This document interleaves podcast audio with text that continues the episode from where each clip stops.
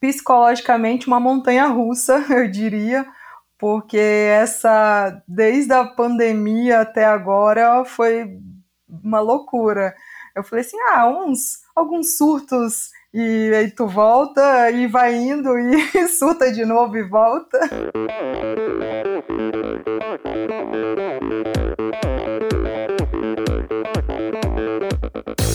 Hi, this is Brett Sutton. Eu sou a Vivi Faveri. Olá, aqui é o Emerson Zerben. Sou o Nicolas Sessler. Aqui quem fala é a Vitória Lopes. Aqui é o Thiago Drius.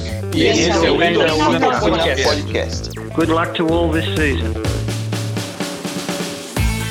Sou Michel Bogli e aqui no Endorfina Podcast você conhece as histórias e opiniões de triatletas, corredores, nadadores e ciclistas, profissionais e amadores.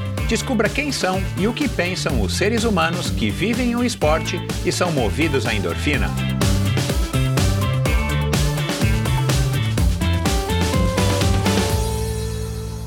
Olá, seja bem-vindo a mais um episódio do Endorfina Podcast. Esse e todos os episódios são editados pela produtora Pulsante.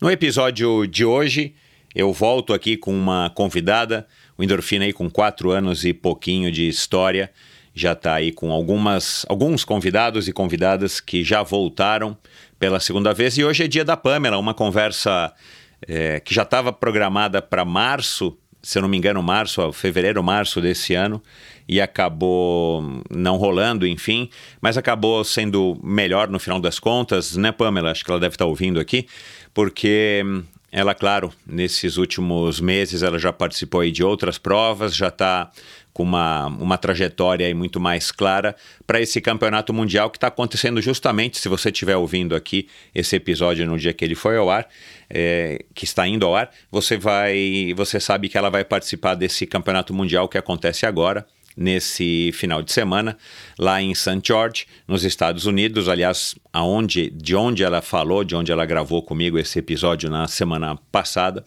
Então, é, a gente pegou aí ela nessa retinha final aí de preparação. E claro, nós falamos é, mais ou menos uma continuação da, do episódio que ela participou aqui a primeira vez, né, do, do, primeiro episódio da Pamela. Se você não ouviu, vai lá e ouça. Não precisa ouvir primeiro aquele, mas acaba sendo interessante para você conhecer um pouquinho aí da história. Aliás, muito interessante para você conhecer um pouquinho da história da Pamela. E esse aqui, então, a gente aborda a, a vida dela aí a partir, então, daquele junho de 2018 até agora.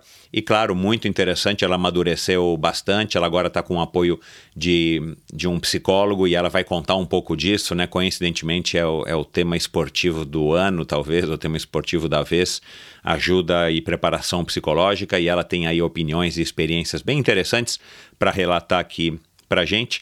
E, enfim, falamos aqui de Collins Cup, falamos de preparação psicológica, como eu falei, falamos da autoimagem, falamos de patrocínio, como é que ela conseguiu aí se reerguer, um pouco da opinião dela a respeito aí do, do fato dela ser triatleta profissional. Ela fala, ela faz uma uma análise também da cena do triatlon mundial, da cena do triatlon brasileiro de longa distância. Foi uma conversa muito legal, como sempre, a Pamela com uma, uma uma risada muito simpática, como eu, eu, brinco aqui no começo do episódio, vocês vão ouvir. Ela sempre parece que está muito alto astral, ela está sempre relaxada e não foi diferente aqui nessa conversa. Tenho certeza que vocês vão gostar. Mas antes eu quero lembrar vocês de entrarem no endorfinabr.com, que é o site, o meu site, o site desse projeto, onde você encontra esse e todos os episódios do Endorfina, onde você encontra links para as redes sociais dos meus convidados, você encontra links para assuntos que foram conversados em todos os episódios até hoje. Né? Eu pego alguns assuntos, alguns temas, alguns vídeos, enfim. Se você quiser se aprofundar um pouquinho mais naquele, naquela conversa e quiser conhecer um pouquinho mais a respeito de alguns assuntos que foram mencionados, tanto na conversa de hoje quanto na conversa aí desde o episódio número 1 um, com a Fernanda Keller, vão lá no endorfinabr.com, lá também você é, consegue assinar a newsletter semanal. Toda sexta-feira eu envio um e-mailzinho bem interessante aí com dicas, com assuntos que eu acho que são legais de serem compartilhados com você. E também lá você encontra maneiras de ajudar esse episódio, esse esse projeto, esse podcast, de contribuir financeiramente com ele. E é isso, pessoal. Obrigado a todos vocês que têm é, escrito para mim no Endorfina BR, no Endorfina BR lá no Instagram. Obrigado a todos vocês que têm apoiado financeiramente o projeto. Obrigado a vocês que têm repostado, vocês que têm compartilhado os episódios, vocês que têm, aliás, é, é, faço aqui de novo um lembrete, eu já fiz aí já faz algum tempo. Vão lá no Spotify, vão lá nesse mesmo agregador que você está ouvindo aqui, clica lá no botão é, seguir, clica lá no botão é, assinar, né? Depende do, do agregador de podcast que você vai estar tá ouvindo. Aí a partir é, desse momento você não perde nenhum episódio, como por exemplo o episódio da semana o especial da semana passada, que foi ao ar num sábado. De vez em quando eu solto alguns especiais, justamente para abordar temas um pouco diferentes ou quando são convidados muito especiais, como foi o caso desse último sábado, um especial para falar sobre o ciclismo amador no Brasil. Aliás, vai vir daqui a pouco, em breve, num outro sábado, o, um uma segunda parte ou um, um segundo episódio para falar também, fazer um raio-x, tentar fazer um raio-x do ciclismo amador no Brasil. Então, você assinando, você seguindo, você automaticamente recebe no seu smartphone, no seu tablet, o, os episódios do Endorfina e, claro, né, você não perde nenhum e você ouve se você achar que é interessante o assunto. Então é isso, pessoal. Espero que vocês curtam essa conversa com a Pamela. Para mim sempre é um enorme prazer conversar com a Pamela, uma pessoa aí que eu que eu gosto bastante, uma pessoa que tem um papo gostoso, é, é, é, sempre muito divertido conversar com a Pamela também. E eu espero que vocês gostem desse episódio tanto quanto eu gostei. Afinal de contas, quem é que não gosta de uma boa história, não é? Na primeira vez em que esteve aqui, em junho de 2018, ela estava se preparando para o Campeonato Mundial de Ironman 70.3 na África do Sul e ainda tinha dúvidas a respeito dos rumos da sua carreira. Após uma frustrante participação em sua segunda Olimpíada, no Rio 2016, e sem patrocinadores, ela estava se reerguendo na batalha diária para entregar o seu melhor e se manter no esporte. O inédito quarto lugar naquele Mundial em setembro do mesmo ano foi a injeção de ânimo e atenção que ela precisava para clarear o seu caminho e fechar novos patrocínios.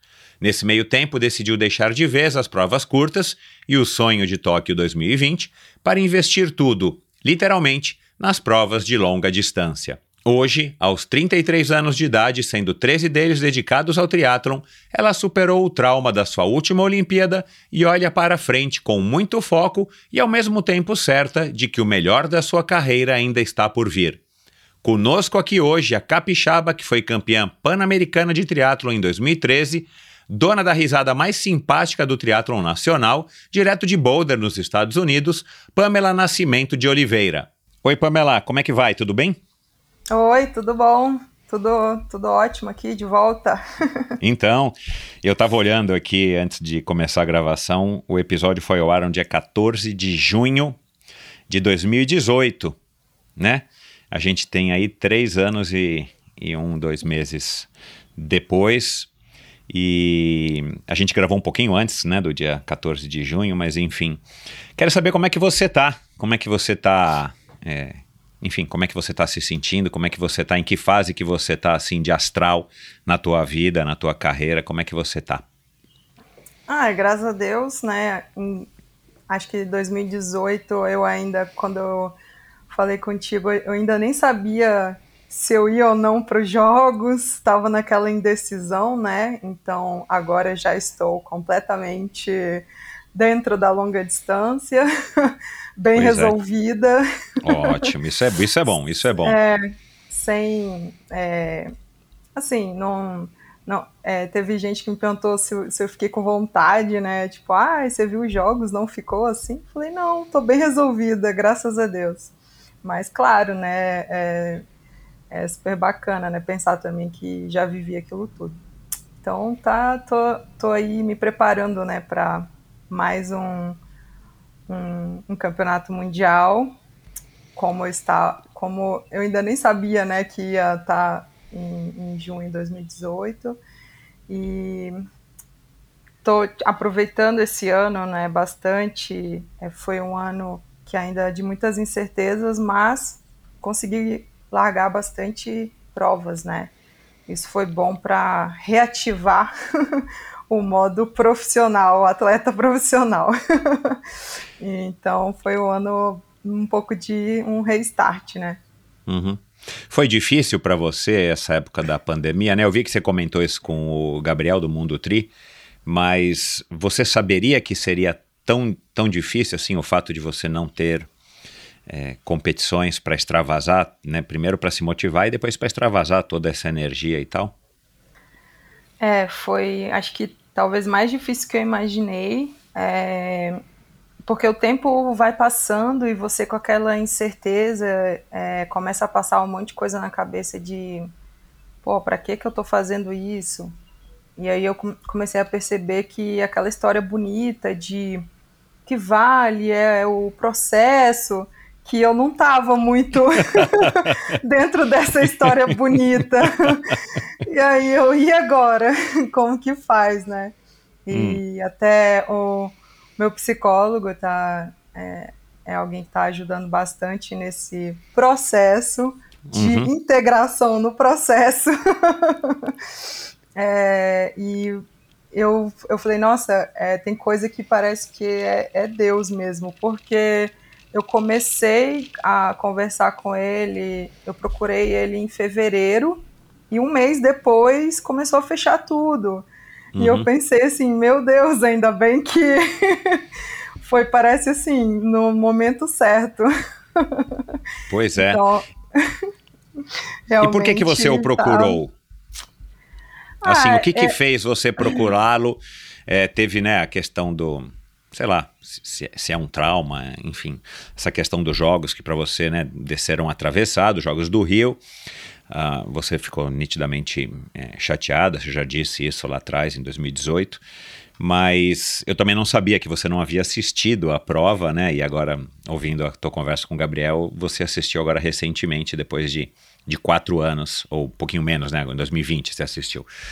É, e você demorou então para procurar um psicólogo, né? Assim, o, que, que te levou a procurar alguém para ah, te é... ajudar nesse aspecto que é tão importante, ainda mais agora, após Jogos Olímpicos, o negócio virou né, a manchete da vez? Sim. Ah, eu já tinha uma certa consciência, né, de que é, era algo a ser trabalhado, inclusive foi algo que também me atrapalhou um pouco na preparação até os Jogos no Rio. Só que é aquela coisa, né? Você vai postergando, ou então vai tipo, não, não precisa, uhum. eu aguento e tal. É, e eu sempre tive assim bastante essa assim ah determinação foco essa parte que às vezes trabalha muito na é, é, na psicologia do esporte, todo mundo sempre me elogiou bastante durante a minha carreira, né? Uhum. Então eu achava assim, cara, mas o que, que eu vou fazer se tudo isso que já falam que é bom, né, e tal. E aí eu ia deixando pra, meio que um pouco para lá, sendo que eu tinha um pouco de consciência de que talvez eu precisasse de algo que não tivesse a ver com o esporte, porque já estava, acho que começando a afetar. E aí uhum. eu ouvindo é, uma, uma amiga, uma conhecida né, do Espírito Santo, é, uma colega de triatlon também, né? É, falando na, no Instagram dela é, sobre a psicologia do esporte, sobre a gente, os atletas não serem só atleta, né? E, e ser uma, tipo, ter que ser, ser bacana tratar como um todo o atleta como pessoa também. E aí eu comecei a falar com ela, pô, legal isso, porque tudo que eu fiz, o pouco que eu fiz de psicologia do esporte era só voltado mesmo para assim, ah, ativação, relaxamento, visualização, é, e não sei o que, ansiedade, isso. Só que eu, às vezes eu acho que eu queria outra, outra, uma outra pegada. E isso uhum. que você falou foi muito bacana. E aí ela já pegou o gancho, né? Não deixou assim passar.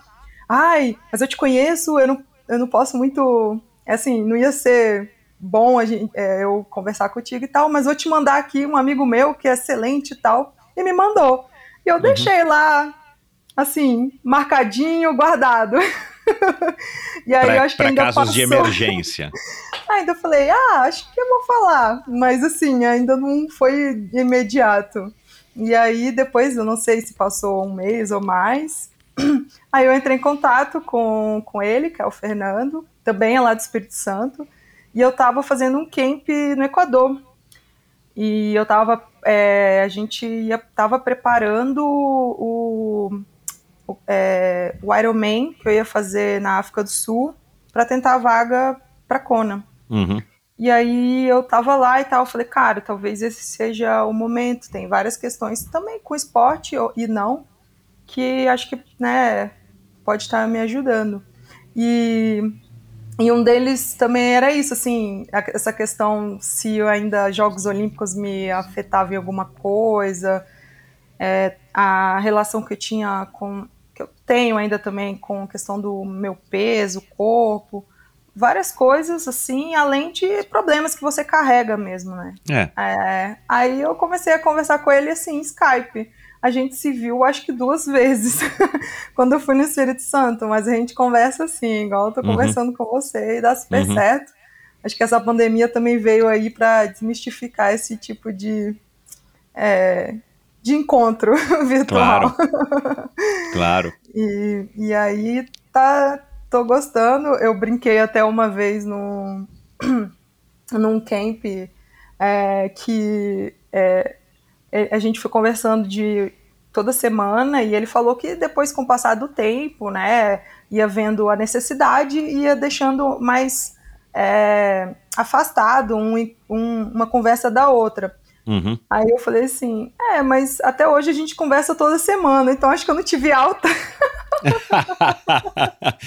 Oh, mas você sabe, Pamela, que é legal você falar isso e, e eu acho que isso precisa ser dito, ainda mais por vocês, que são atletas, que estão aí na, nos holofotes, porque eu sou de uma outra geração e, e cada um tem as suas opiniões e as suas vivências e, e a gente realmente não pode pensar no atleta como assim, a Pamela atleta, aí tem a Pamela mulher, tem a Pamela filha, tem a Pamela, não dá, né?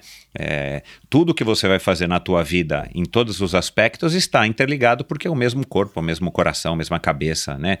E, mas a gente tinha, e, e, e uma das conversas que eu tive agora mais recentemente, por exemplo, com o, o Joaquim Cruz, que é um pouco mais velho do que eu, 58, né, o grande medalhista de ouro lá de 1984 nos Jogos Olímpicos nos 800 metros, foi oferecido a ele uma, um psicólogo, uma psicóloga, e ele negou.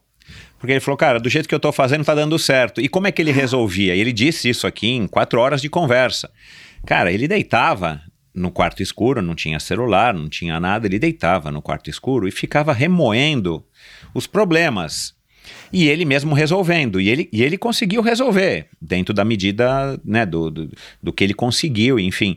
Mas, cara, talvez eu não conversei, vou gravar mais uma vez agora com a cara de Piero. Ela vai voltar aqui também no Endorfina pra gente falar desses aspectos psicológicos que estão mais em voga ainda hoje. Assim, cara, ele teria, ele teria talvez tido um caminho muito mais simples, ou ele teria talvez conseguido até resolver melhor os tais dos dragões que ele chama, se ele tivesse tido algum tipo de orientação, né? Porque assim, é, é fato. E, e às vezes a gente tem esse pré conceito de que não, eu não preciso, né? Como você acabou de citar, tipo, não, pô, eu já fiz lá aquelas mentalizações e tal, as pessoas dizem que eu tenho uma cabeça boa, mas a verdade é que todos nós temos nossos traumas, nossos problemas, nossas inseguranças, todos, é, é, é, é condicional do ser humano. Então é legal você é, falar disso abertamente. Eu acho que também legal para você cada vez mais externalizar isso, porque, cara, tem que ser uma coisa comum, né? E a gente vê, e, e eu já gravei com duas psicólogas aqui, três psicólogas, é, é, que isso está cada vez mais comum e faz parte mesmo, de fato, das equipes multidisciplinares e tudo mais, e ajuda muito, né? Aliás, eu estou aqui aguardando para gravar com Isaquias Queiroz, porque eu quero saber se ele tem psicólogo esportivo, né? Porque aquele Pois. cara parece que não Esse tem, cara né? é uma figura. É uma figura. É, Ele foi- O que, que você já tem ouviu dele? ele falando da nutrição dele? Então, já ouvi Tipo, falar lá no... Ele é, to- é, aquele, é aquele tipo de atleta que a gente fala assim: vai lá copiar pra você ver se você vai virar um Joaquim, um, um Isaquias. Não vai. Então, é, eu tô curioso, tomara que dê certo, né? Eu tô falando aqui com o assessor de imprensa dele, porque eu quero ouvir dele, mas são raras as pessoas que, que talvez tenham isso.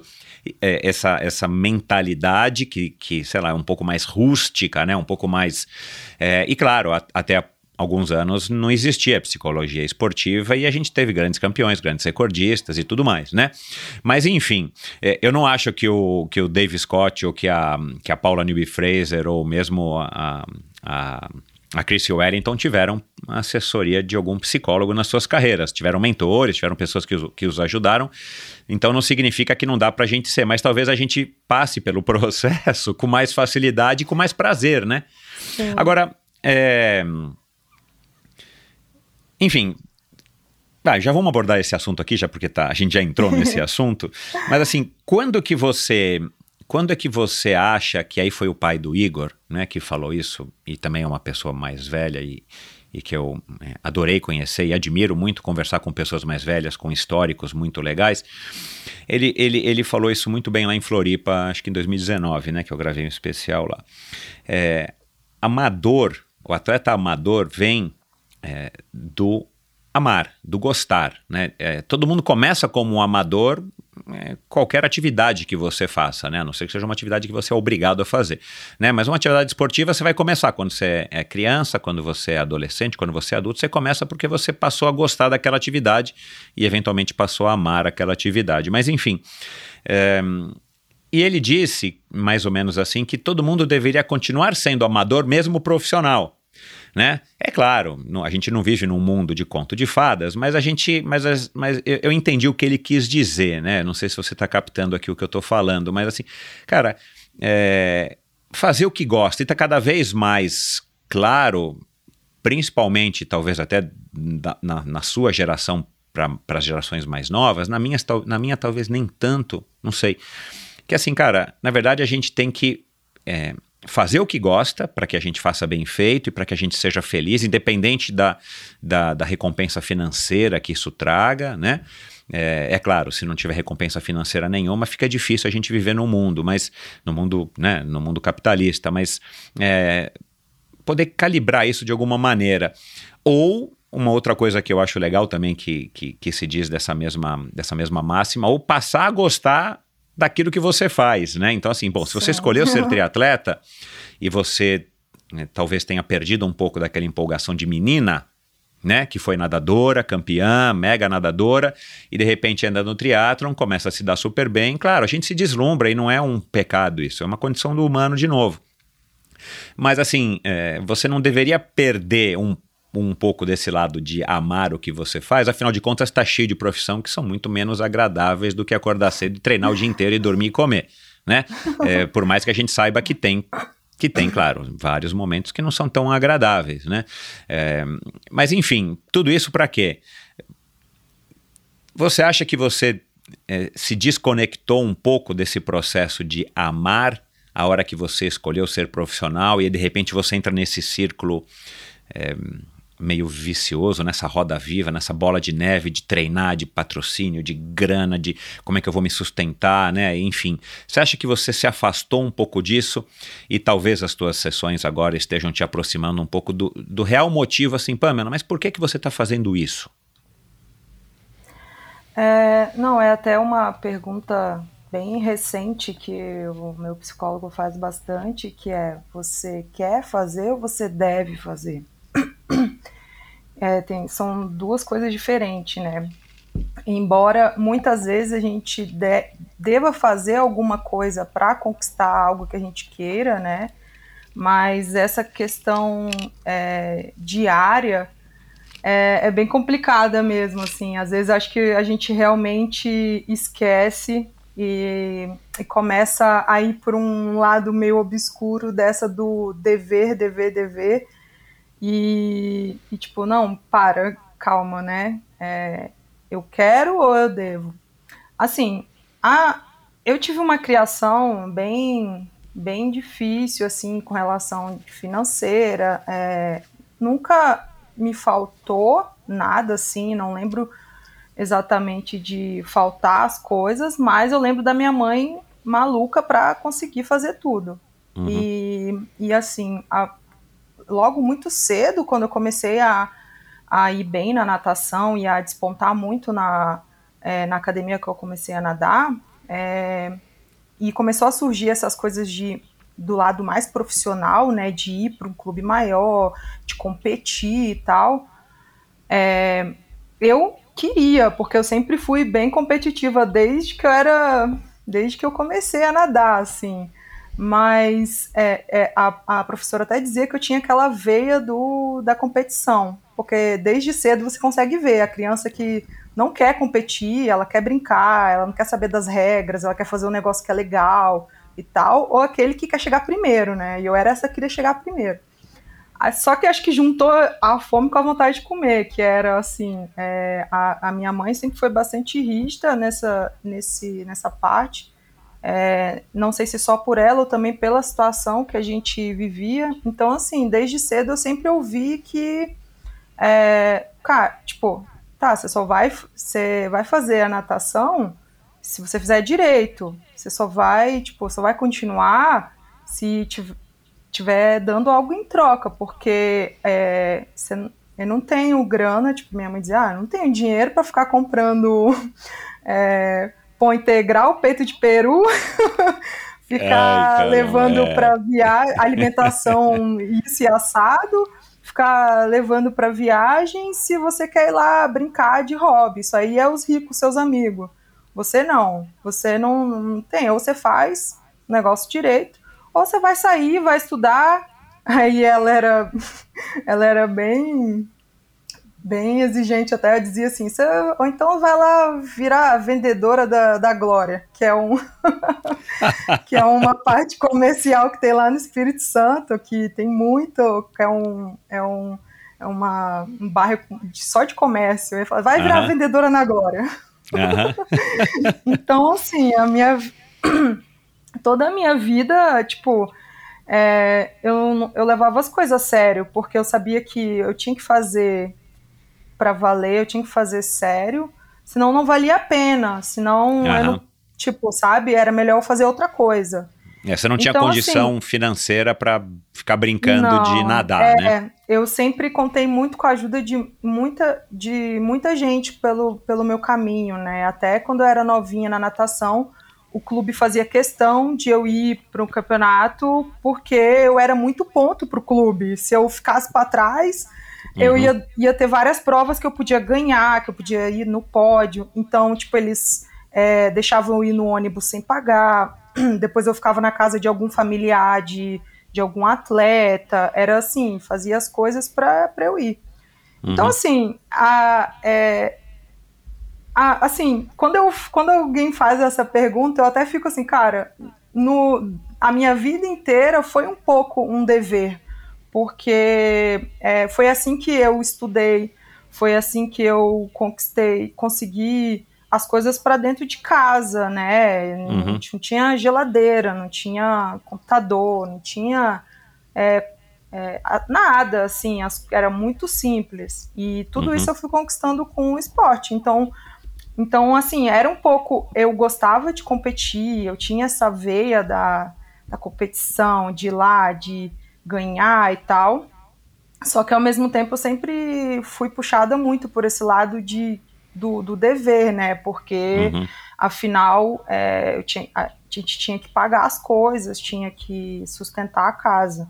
Então, assim, uhum. mais ou menos com uns 14 anos eu já vivia essa realidade, né, de pagar as contas dentro de casa.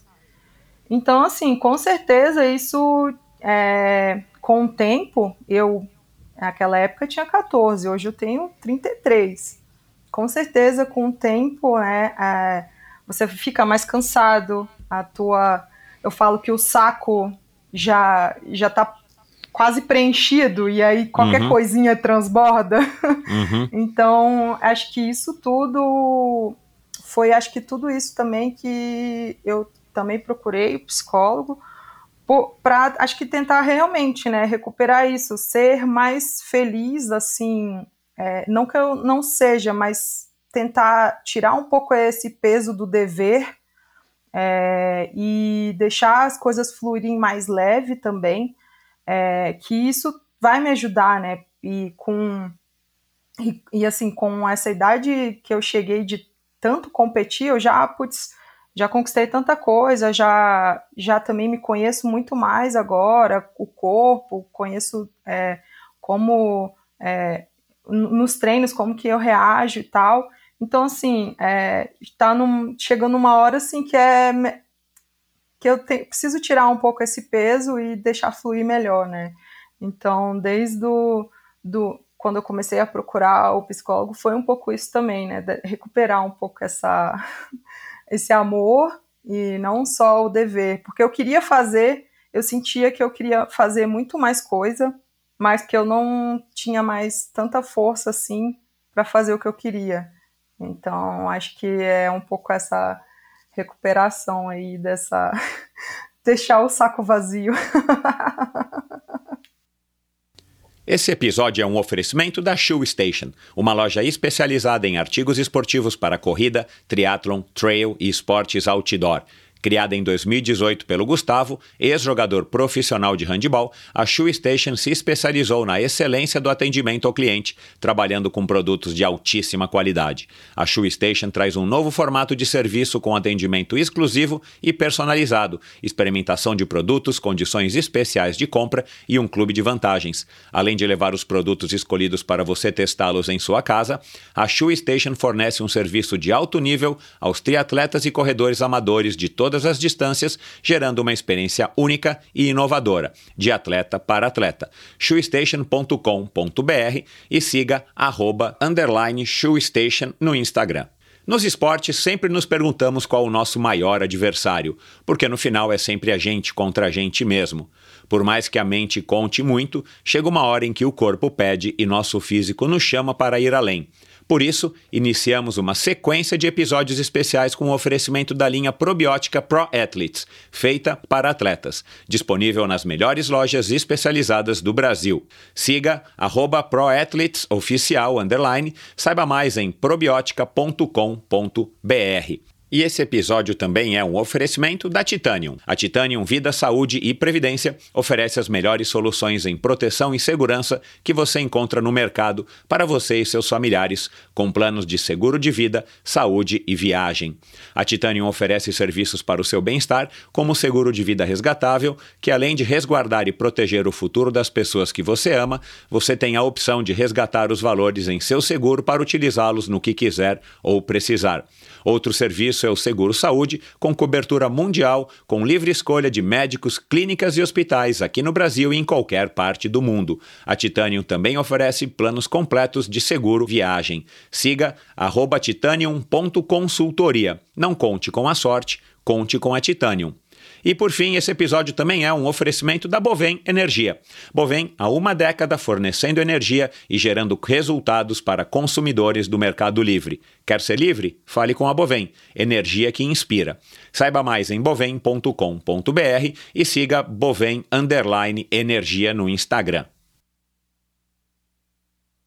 Bom, é, cara, isso que você acabou de falar é muito, é muito interessante, muito legal e, e eu acho que é, com certeza faz parte também desse processo né, de amadurecimento. E se você está nessa desde o comecinho da tua vida de adolescente, vamos dizer, né, a saída da infância, a hora que também começa a falar isso para você, aí, né, a, a, a, realidade vai batendo a porta e talvez no primeiro momento você não entenda isso, mas de repente você percebe assim, pô, né, minhas amigas não precisam fazer isso, não precisam contar com aquela ajuda e tal, e eu preciso porque senão eu vou acabar na glória.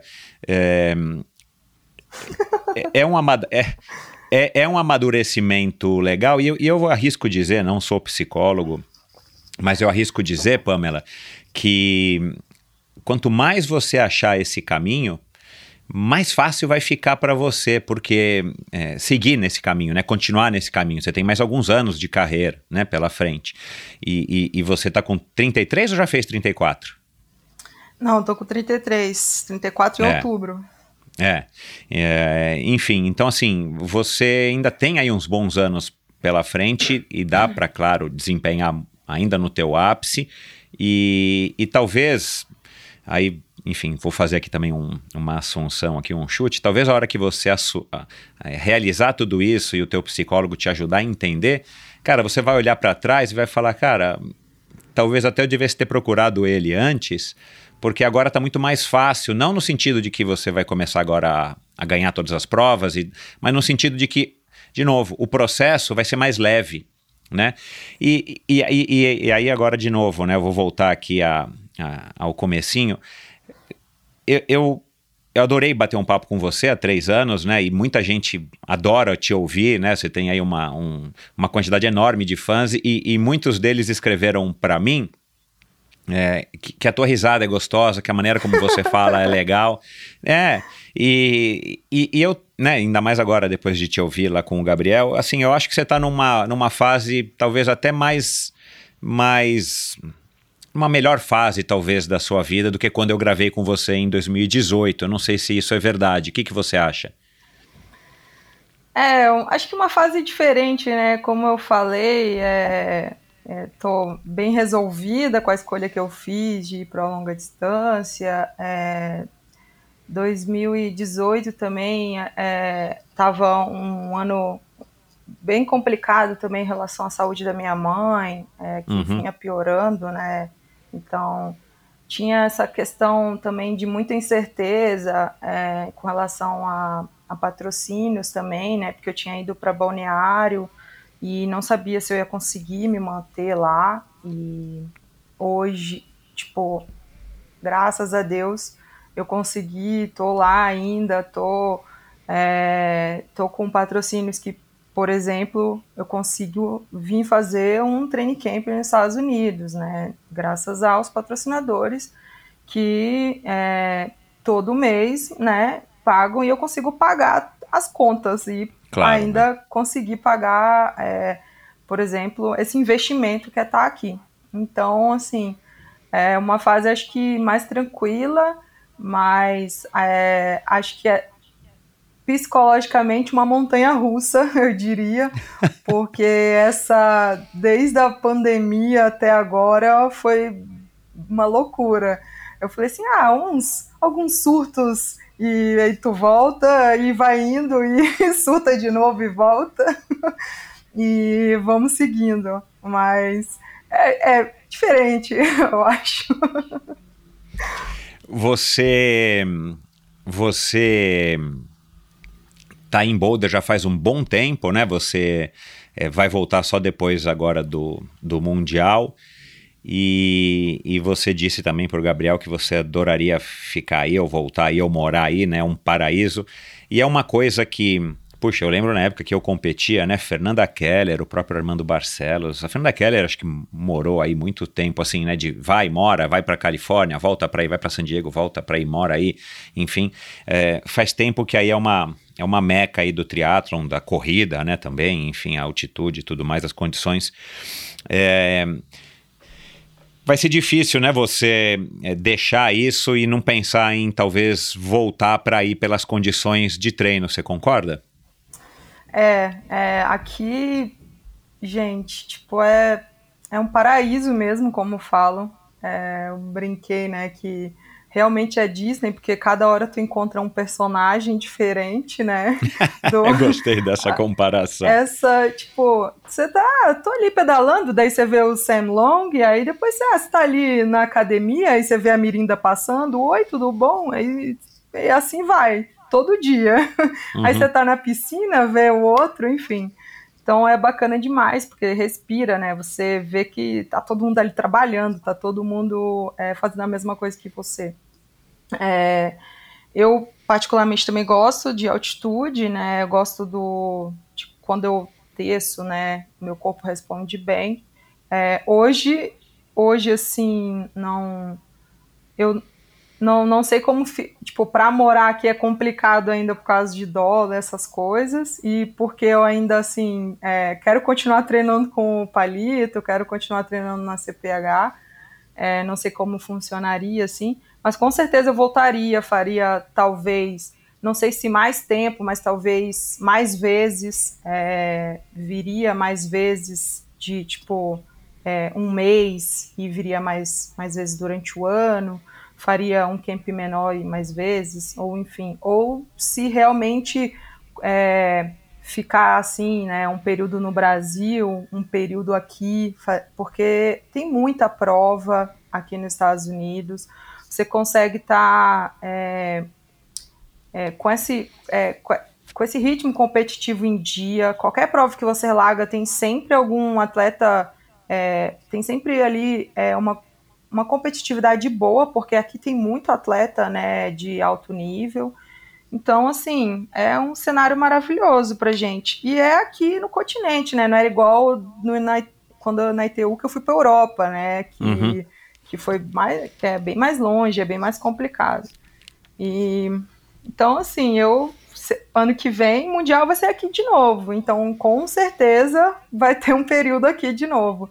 E fora que aqui ainda caiu muito bem pelo Mundial, porque as condições climáticas daqui é praticamente um modo hard do, do que vai ser o Mundial em St. George, que lá é, é seco é, e aqui é extremamente seco.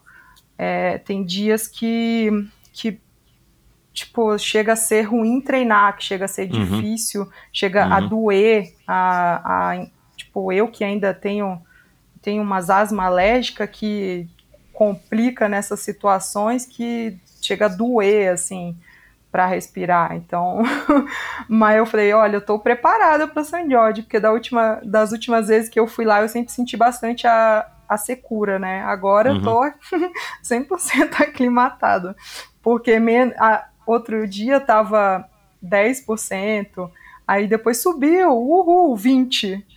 Uau. Tipo, é muito Caramba, seco. Meu, muito seco, é. É muito seco. Ô Pamela, você, é, você tinha que cogitar, enfim, eu sei que talvez já tenha passado pela sua cabeça, mas só que uma opinião. Cara, de repente fazer isso mesmo, passar mais tempo aí e, e voltar para o Brasil, né? Somente quando tiver compromissos com patrocinadores ou se organizar de uma maneira que, com seus patrocinadores, eu quero falar disso agora, para que você consiga, né, e claro, se estruturando aí com um baixo custo, né, e, quer dizer, o menor custo possível e tal, porque de fato, é, eu já gravei um episódio que não foi ao ar ainda, mas já vou fazer aqui um spoiler, com a Carmen de Oliveira, é, aliás, né, mesmo sobrenome que você, que foi a primeira vencedora da, da, da São Silvestre em 1995. E um certa altura da nossa conversa, né, a gente falou da, de uma temporada que ela passou, acho que um ou dois anos aí nos Estados Unidos, quando ela já tinha tirado quatro, quatro vezes é, segundo lugar na São Silvestre e ela precisava fazer alguma coisa diferente, ela estava sofrendo muita pressão aqui, foi para lá, foi para ir para os Estados Unidos. E ela falou, cara, que era outra coisa, porque ela conseguia correr, né, enfim, sempre que queria, todo final de semana. É, não tinha pressão, porque pouca gente sabia que ela estava correndo, ainda mais naquela época, né, que não tinha internet nem nada. Ela conseguia, enfim, se concentrar 100% no que ela precisava fazer, sem a cobrança da imprensa, o que acabava, segundo ela, atrapalhando. E, claro, melhorando o ritmo dela. E, e qualquer prova aí que ela escolhia ainda se bobear, ela beliscava uma premiaçãozinha em dinheiro pequena, mas que, que ajudava também no orçamento. E ela conseguiu, então, dessa maneira, é, evoluir no treinamento dela e, por coincidência ou não, ela voltou para o Brasil e ganhou a São Silvestre em 95. É, mas eu achei legal ela falar disso, de, de, entre aspas, se isolar.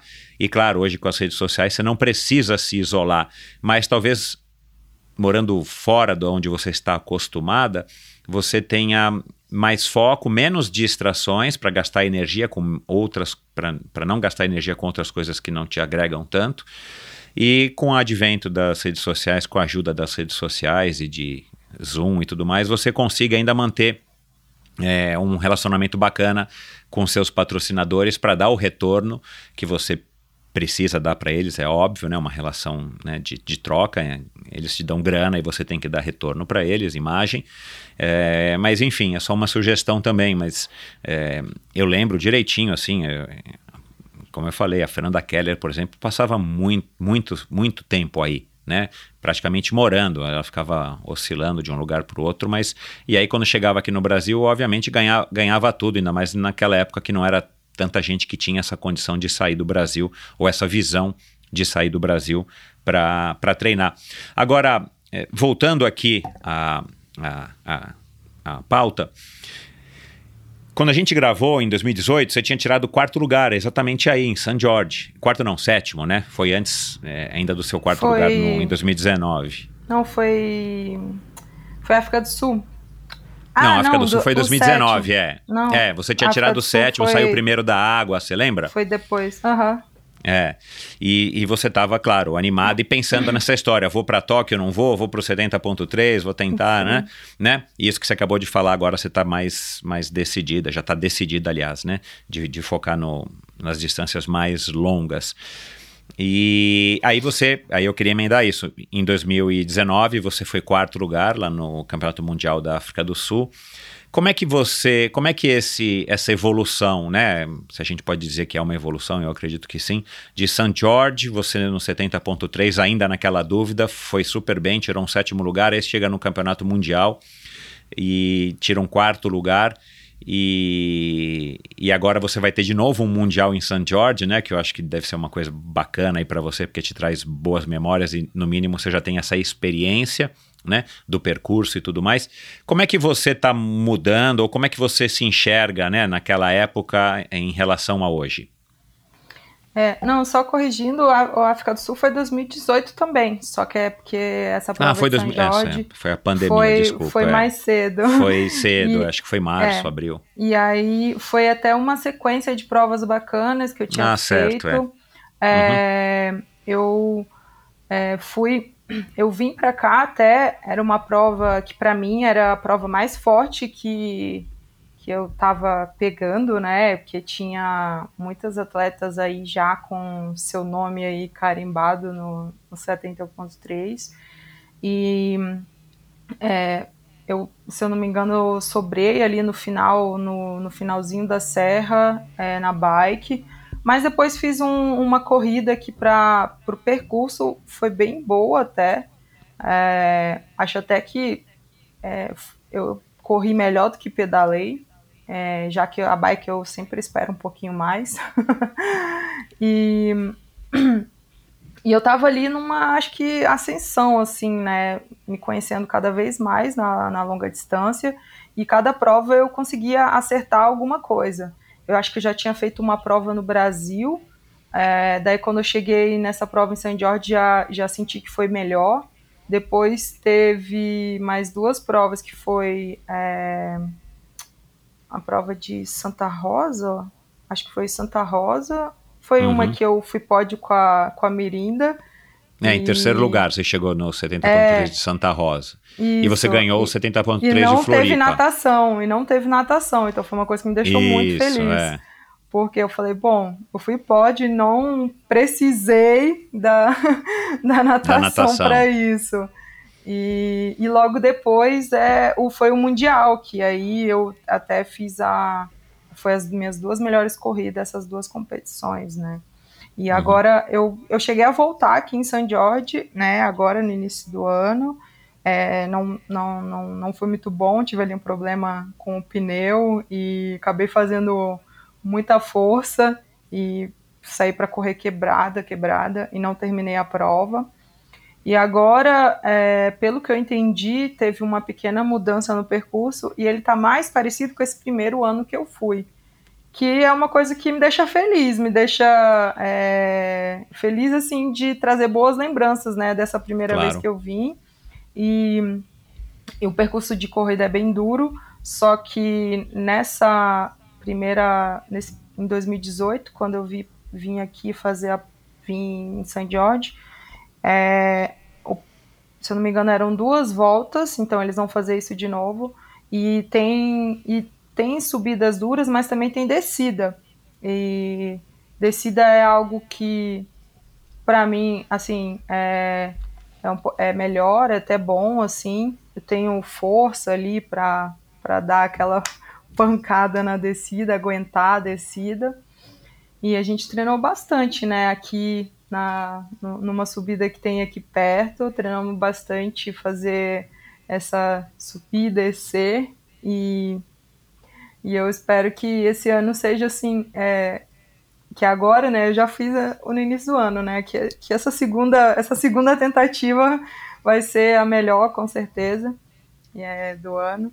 E eu, assim, tô indo para essa prova com bastante, assim, tentando manter a maior paciência que eu tiver possível. Ótimo, ótimo. Porque eu sei que não é uma prova assim é, que não me favorece. Os treinos para essa prova são, são treinos que é, muitas vezes me deixa até para baixo de confiança, porque eu vejo o quanto às vezes eu tô longe de outras atletas na questão de subida e essas coisas. E só que assim é, é uma prova muito dura e prova dura eu aguento. Uhum. Então assim é, acho que eu vou ter que ter bastante paciência, principalmente no ciclismo, se não for um ciclismo como eu acho que deve ser. Mas acho que importante é chegar com bastante energia é, para correr, porque vai ser uma corrida muito dura com, com essas subidas. E se você já chega estafado ali da bike, acho que não, não tem santo que leve para cima, né? Então, e para descer, você acaba também é, tá muito cansado, a musculatura, você também não consegue, porque tem gente que acha, ah, descer todo santo ajuda. Uhum. Não é, não. Dói para descer. Então, eu acho que é isso. Eu já tô indo, já tô tentando mentalizar isso, cara. Paciência, porque o pior que possa parecer que esteja em algum momento, acho que é, pode mudar muita coisa na corrida. É, uhum. esse, essa, esse, no início do ano deu para perceber que teve muito, as corridas não foram corridas assim muito rápidas, teve muita gente que quebrou, cansou e era uma forma geral. Então acho que pode mudar ali bastante coisa é, até a segunda metade da corrida. Então eu vou entrar com essa paciência. Olha lá, a versão Pamela 2021 é uma Pamela mais, mais com a cabeça mais, né, no lugar, assim, mais calma, mais é, zen. É, que, é, assim, é que a gente já, já estuda, né? Cada, toda prova a gente estuda mais ou menos o, o que, as coisas possíveis de fazer, né? Essa não é uma prova que eu vá ter muita. É, atividade, eu não vou poder fazer muita coisa, é, inventar muita coisa. Então eu tenho que estar ali paciente, esperando e no, no final ter energia para fazer uma corrida, sabe, constante, uma corrida boa, que eu acho que isso vai fazer a diferença. Então acho que eu vou entrar com essa com, com essa estratégia e mentalidade, né? Uhum. Ô Pamela, você é, é, você acrescentou alguma coisa na sua preparação? Você trouxe alguma coisa diferente, nova, assim, meio radical? Radical que eu digo assim, radicalmente nova, uma coisa que você nunca tinha experimentado, é, não só para essa, né, para esse mundial no, no final de semana, mas para, enfim, para as provas que você quer participar. Né, teve uma questão que você teve uma lesão, né? Que, que você, enfim, deu uma olhada no teu bike fit novamente e tal. É, esse bike fit tinha mudado e por isso talvez que tenha te dado essa lesão, não tem nada a ver. É, e o que que você eventualmente mudou, se você mudou alguma coisa assim mais radical? É, não, assim, além né, da, do acompanhamento psicológico, é, essa questão do, do bike fit, eu não tinha feito nenhuma mudança, por exemplo, da prova que eu fiz em Daytona para agora, porque é, em Daytona, por exemplo, deu tudo certo. Foi uma prova que muita gente reclamou de ser igual o tempo todo e que isso é, muita gente reclamou de dor, de, de, ficar muito tempo na posição e eu não senti nada. Então, assim, uhum. meu fit estava ok. Só que eu, é, em algum momento eu, eu acho que eu machuquei ali, dei uma forçada na minha lombar e depois ela nunca mais foi a mesma. Ela, tipo, uhum. eu já tenho um pouco isso da lombar e eu tinha conseguido ajustar isso no fit, mas aconteceu de novo e, e aí o fit começou a estar tá meio que agressivo e eu não tava mais aguentando. É, só que assim, aí a gente, principalmente acho que como eu tava fazendo muito volume por causa de preparação para Ironman, acho que isso tudo agravou ainda mais. Então, eu, é, eu sempre senti bastante nos treinos, é, era uma coisa já comum que eu meio que convivia com isso, mas nunca tinha me acontecido de atrapalhar tanto em prova. E aí esse ano me atrapalhou em praticamente todas as provas, até as provas que teoricamente fui bem, é, a bike foi ruim porque eu não aguentei de dor, mas nunca cheguei a parar assim. Até que a gente viu que não estava dando, né? No Ironman eu travei e a gente refez o fit, fez um completamente ali, foi bem diferente mesmo. Abaixou muito o meu banco, mudou um pouco ali a frente e tal para a angulação da, do quadril ficar boa e ao mesmo uhum. tempo dar essa preservada na, na minha lombar, né? Uhum. E agora eu tô tudo tranquilo de novo, tá super bem, até nos treinos tá ótimo, assim, não tô sentindo nada, não, nos treinos de subida, que sempre eu ficava com bastante dor, porque acabava fazendo mais força, é, não tô também, então acho que essa página já virou, já tá tudo ok, graças a Deus. é, e uma mudança assim que a gente fez é, aqui, a, assim, mais imediata pro, pro Mundial, foi que a gente está aproveitando a Erin, que é a, a, a moça do, do clube, né, do, da academia, onde todos os atletas é, treinam lá e tal, ela faz a preparação física, ela dá a preparação física lá. Uhum. E aí ela, é, é, numa conversa com o Palito e tal, aí ela falou, não, eu ajudo a Pamela até, até o Mundial e tal. E assim, é uma preparação física é, que é algo que a gente já procurava, mas acho que a gente nunca tinha conseguido de fato fazer igual a gente está fazendo agora.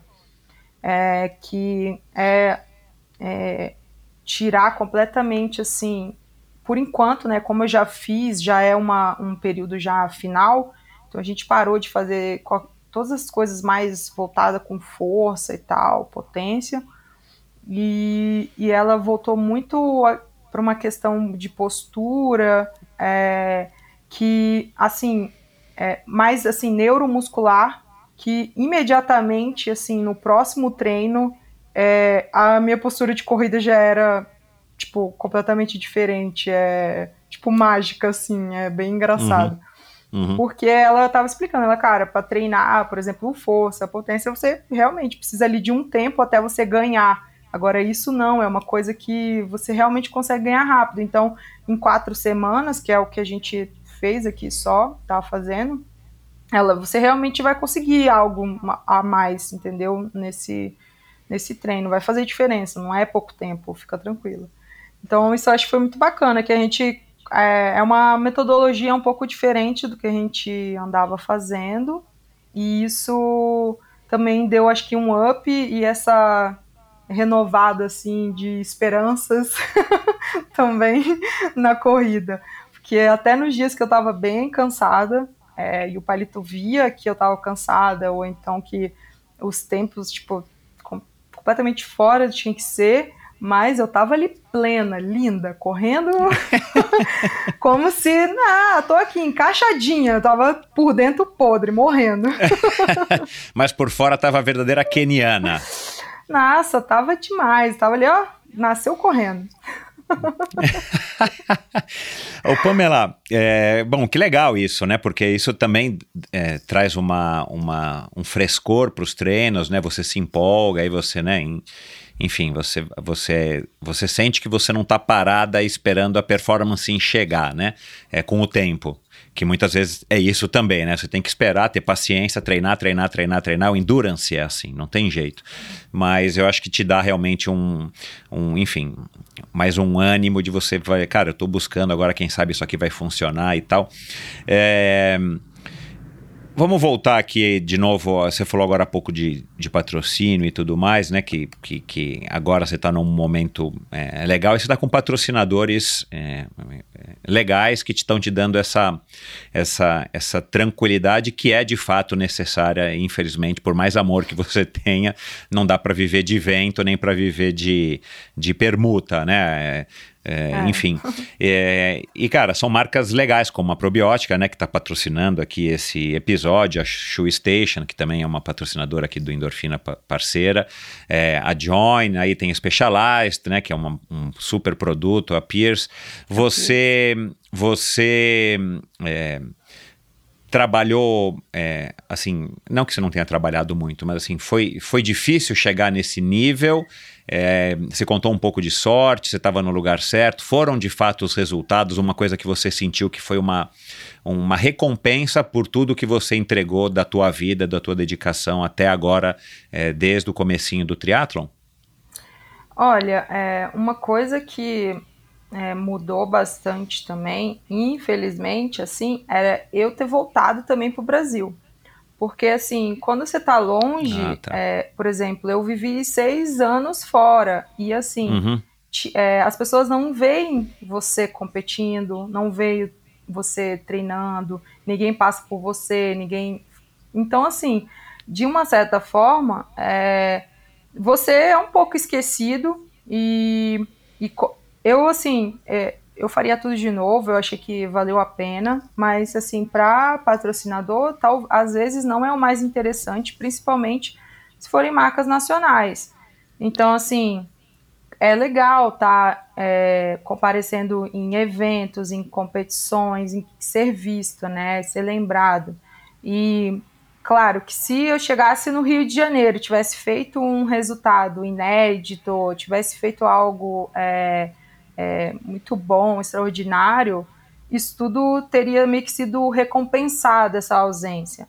Mas quando não acontece, é. aí você simplesmente não existiu. e aconteceu um pouco isso, né? Então, assim, eu voltei para o Brasil e é, até também eu estava precisando de, de, de, voltar, né? Já estava um pouco cansada de estar lá fora. É, e, e, me ajudou também fazer, aparecer, né? Dar a cara é, no Brasil. E com certeza, assim, o que mudou é, muito, é, acho que a minha visibilidade foi o quarto lugar no Mundial. Então, acho que dali para frente eu realmente é, deu uma engrenada, é, bastante gente passou, assim, deu uma loucura de gente, de seguidor, assim, de gente comentando, de gente falando, de gente postando, de gente dando parabéns. Então, cara, é, rede social hoje em dia faz muito isso, né? Então, assim, é. É, comecei a, a aparecer e apareceu um monte de marca, então começou a aparecer várias marcas, então isso foi, foi muito bacana. Uhum. Então, assim, hoje, é, hoje em dia, é, por mais que eu goste de estar tá, é, aqui fora, de treinar, eu acho que é uma oportunidade boa, tem condições muito boas de treinar. Eu, é, como eu é, a, as minhas marcas todas são é, nacionais, para mim é muito importante, né? Tá aparecendo no Brasil e estar com a galera, assim. E é, e é muito legal, assim, você ver, é, por exemplo, quando eu morava fora, é, as pessoas não, tipo assim, não, não, não valorizam tanto é, porque elas não sabem o que é aquilo. Agora, quando elas veem é, mais de perto, né, os, teus treinos, tuas competições, ver lá o que, que tu fez para chegar na frente, para ganhar aquela prova, é aí que tu ganha realmente a, os, os o seguidores, né? O uhum. que é aquela galera que, cara, admira mesmo, porque viu. Então, uhum. assim, é, eu mesmo tenho várias coisas assim que é, eu pessoas que eu vejo ou que acompanho é diferente quando você só fica sabendo de um resultado, né? Ah, fulano de tal, brasileiro, mas mora na Austrália há 30 anos, mas é brasileiro. tipo, você não. Tá, legal, pô, parabéns, que legal, é brasileiro, mas não é algo que você vai acompanhar, né? Que você vai achar o máximo. Você acha o máximo é uhum. é o cara que tá ali, que apareceu ali, que você fala, caramba, eu treino a mesma coisa que ele, ele faz isso tudo e eu não. Uhum. Esse cara é bom. É, o, o, o, fã, o fã se identifica mais, né? O fã se identifica Sim, mais, ele, é. come, ele consegue se, enfim, se relacionar de uma maneira mais próxima com os ídolos que são vocês. Agora, deixa eu fazer e uma provocação. As marcas também, né? Acho que conseguem é, com, é, colocar, projetar na gente e a gente projetar o que que eles querem passar, O né? que eles que querem é passar. Essa, essa determinação, que é o foco, que é, é o Uhum. dia a dia, que é o processo, basicamente, né? Uhum. Mas deixa eu te fazer uma provocação. O, o André, o André Lopes, né, que também já teve aqui, você estava treinando com ele até agora há pouco, ele mora aí. Ele optou por um caminho interessante, é claro, a história dele é completamente diferente. Ele mora nos Estados Unidos, quer dizer, ele tem essa relação íntima por ser também meio americano, meio brasileiro. É, mas ele optou em criar um canal onde ele faz lá os vídeos é, né, dos treinos e faz vídeos gerando conteúdo.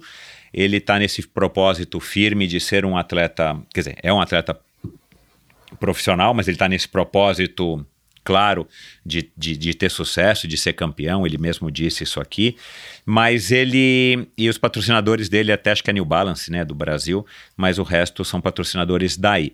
Mas enfim, por que, que eu estou falando disso? Será que não existe uma maneira, aí você teria, claro, né, que, que bolar aí com não sei se é o Roenes que é tomando conta da tua carreira, te ajudando aí também ainda, mas assim, de você fazer um planejamento, inclusive também talvez com um palito, mas isso que eu falei no começo, de de repente morar um período do ano aí, né, uma coisa bem determinadinha, olha, eu vou morar de tal a tal, de acordo com o calendário e tal, piriri, pororó, e, e de acordo com as provas que tem no Brasil e de acordo com as obrigações que os meus patrocinadores querem que eu tenha aqui.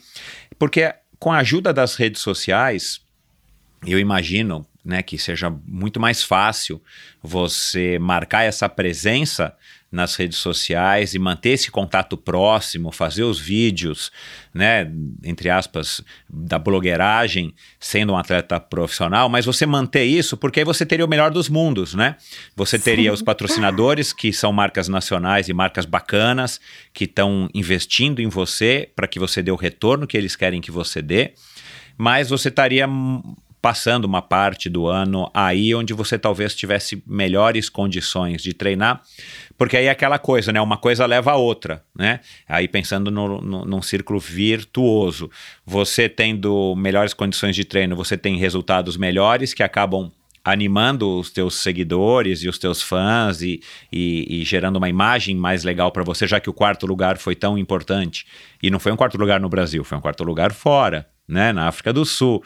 E então você pegaria o melhor dos mundos, né? Claro, isso vai exigir um super planejamento e talvez um pouco de, de risco, mas principalmente um acordo entre você e as marcas que te patrocinam, porque, cara, é, eu acho, eu arrisco dizer, tá? Tô, que só, tô, tô, levantando a polêmica, que é mais ou menos possível você fazer isso. Você vem para o Brasil para compromissos, aí você aproveita e já faz um compromisso com a Probiotic, um com a Specialized, um com a Shoe Station, um com a Join, um com a Pierce. Aí pronto, eu passei aqui, faz uma prova, volta para lá, fica lá e fica fazendo os seus vídeos, gerando conteúdo. Não, não necessariamente fazendo vídeos no YouTube, como faz o André, mas eu digo assim, próximo dos teus, dos teus. Você não vai estar treinando aqui, você não vai estar andando lá no shopping de balneário, não vai estar lá na Glória fazendo compras, mas você vai estar ainda na, na cabeça das pessoas. Isso você acha que não dá? Ou você já pensou e, e tentou e acha que não dá? Ah, assim, acho que tudo, tudo dá, tudo é, tudo é possível. A questão, acho que é, agora eu tô ainda melhorando essa coisa do, do postado, do fazer conteúdo. Não, não sou tão profissional igual o André, né? Pô, o André faz uns vídeos maneiros pra caramba, né? Eu fico ali só na fa, falando besteira no, nos stories. você não tá mais fazendo aqueles stories com aquelas caretas lá que você fazia com o Joko, meu? Aquilo era Cara, muito eu tô- divertido. Eu tô fazendo, eu tô fazendo menos, porque Aham. eu descobri que as pessoas queriam me ouvir. E ah, não entendi. não queriam a personagem o tempo todo. E Ah, aí, é, toda vez assim, para falar mais sério, alguma coisa assim, e eu acabo, eu tô mais, tô falando eu mesmo já, sem vergonha. Mas quando eu quero fazer uma piada ou falar alguma coisa assim, mas para deixar mais leve ou alguma contar alguma situação, aí eu uso a carinha ainda. Aham, mas mas tá, tá menos. É, cara, eu acho que, assim, a gente percebeu, eu e o Palito, que é, a- estando aqui, no caso, Estados Unidos, cara, é muito bom, porque surgem muitas oportunidades e você também é muito muito visto e as pessoas estão sempre ali é, de olho em você. Por exemplo, com essa quantidade de provas que eu fiz aqui, é, acaba que quase toda prova que eu ia largar, é, eles estavam comentando sobre mim, falando alguma coisa de alguma outra prova, porque é, eu passei, tipo assim, eu passei a estar tá nas provas, passei a estar tá com, entre elas, entendeu? Passei a estar tá, é, nessa, nessas competições que que a galera tá toda a vida, né? E, e, no Brasil você fica longe disso. É, então, é assim, o inverso, aqui... né? Aí você está sendo lembrada aí pelo cenário mundial. É, mas você está deixando de ser lembrada pelas, pela cena nacional do, dos seguidores, é, né, dos é fãs. É aquela, é aquela coisa, né? Você tem que. Acho que, assim, tem que pensar e tentar gerir isso. Porque realmente, por exemplo, agora, é, na, na, Collins, na Collins Cup, Collins eu Cup. tava. Eu recebi, tipo, o convite de eu não, não entrei, né? Não, não tinha, não entrei pelos pontos e nem pelo convite, mas depois teve um convite tipo em off é, para ir para ir para ser é, reserva. E, e um dos motivos era o fato de eu estar aqui. Eu, claro, eu estava ali entre as 10 ainda, né? Que era aquele, aqueles atletas sempre visíveis ali na, uhum. na pontuação do ranking da, da Collins Cup, mas era uma coisa assim, que se eu tivesse no Brasil para eu ir para a Europa ia ter que fazer isso e aquilo, e eu estando aqui era tudo mais fácil. Então, assim, eu que não que não fui porque eu falei assim, cara, eu não vou queimar o meu cartucho do, do Mundial. É, esse ano tá um ano um pouco difícil para mim com relação aos resultados, as coisas não estão andando como eu esperava. Então, assim, quero jogar todas as minhas fichas no Mundial. E, claro. e eu indo para lá para não competir, ia ser um tiro no pé, entendeu? É. E é. por mais que eu quisesse muito ter participado. Mas assim, então. Mas são oportunidades, entende? São oportunidades que, que, que geram por eu estar aqui. Se eu estivesse uhum. no Brasil, com certeza não, não, não teria acontecido. Não uhum. teria nem tido essa é, escolha de não ir. Então, uhum. assim, é, realmente estar aqui é muito bom, é, ajuda muito. É, vamos ver, né? Vamos ver agora. Acho que depois desse Mundial eu preciso também dar uma relaxada é, em relação à parte mental também. Uhum. Então, dar uma renovada em, na cabeça em tudo, para o ano que vem entrar bem de novo. E e aí pensar direitinho aí nessa possibilidade de passar um, um tempo maior aqui, ou passar, ouvir mais, passar menos tempo, mas vir mais vezes. Hoje, uma coisa que me impede um pouco é a Mel. Ah. e, e, eu tô já. Com quem que tá assim, a Mel agora? A Mel ficou com uma amiga minha que já tem mais dois cachorros, então ela tá com companhia canina. E no fins de semana, ela às vezes fica na crechezinha que ela já estava acostumada também.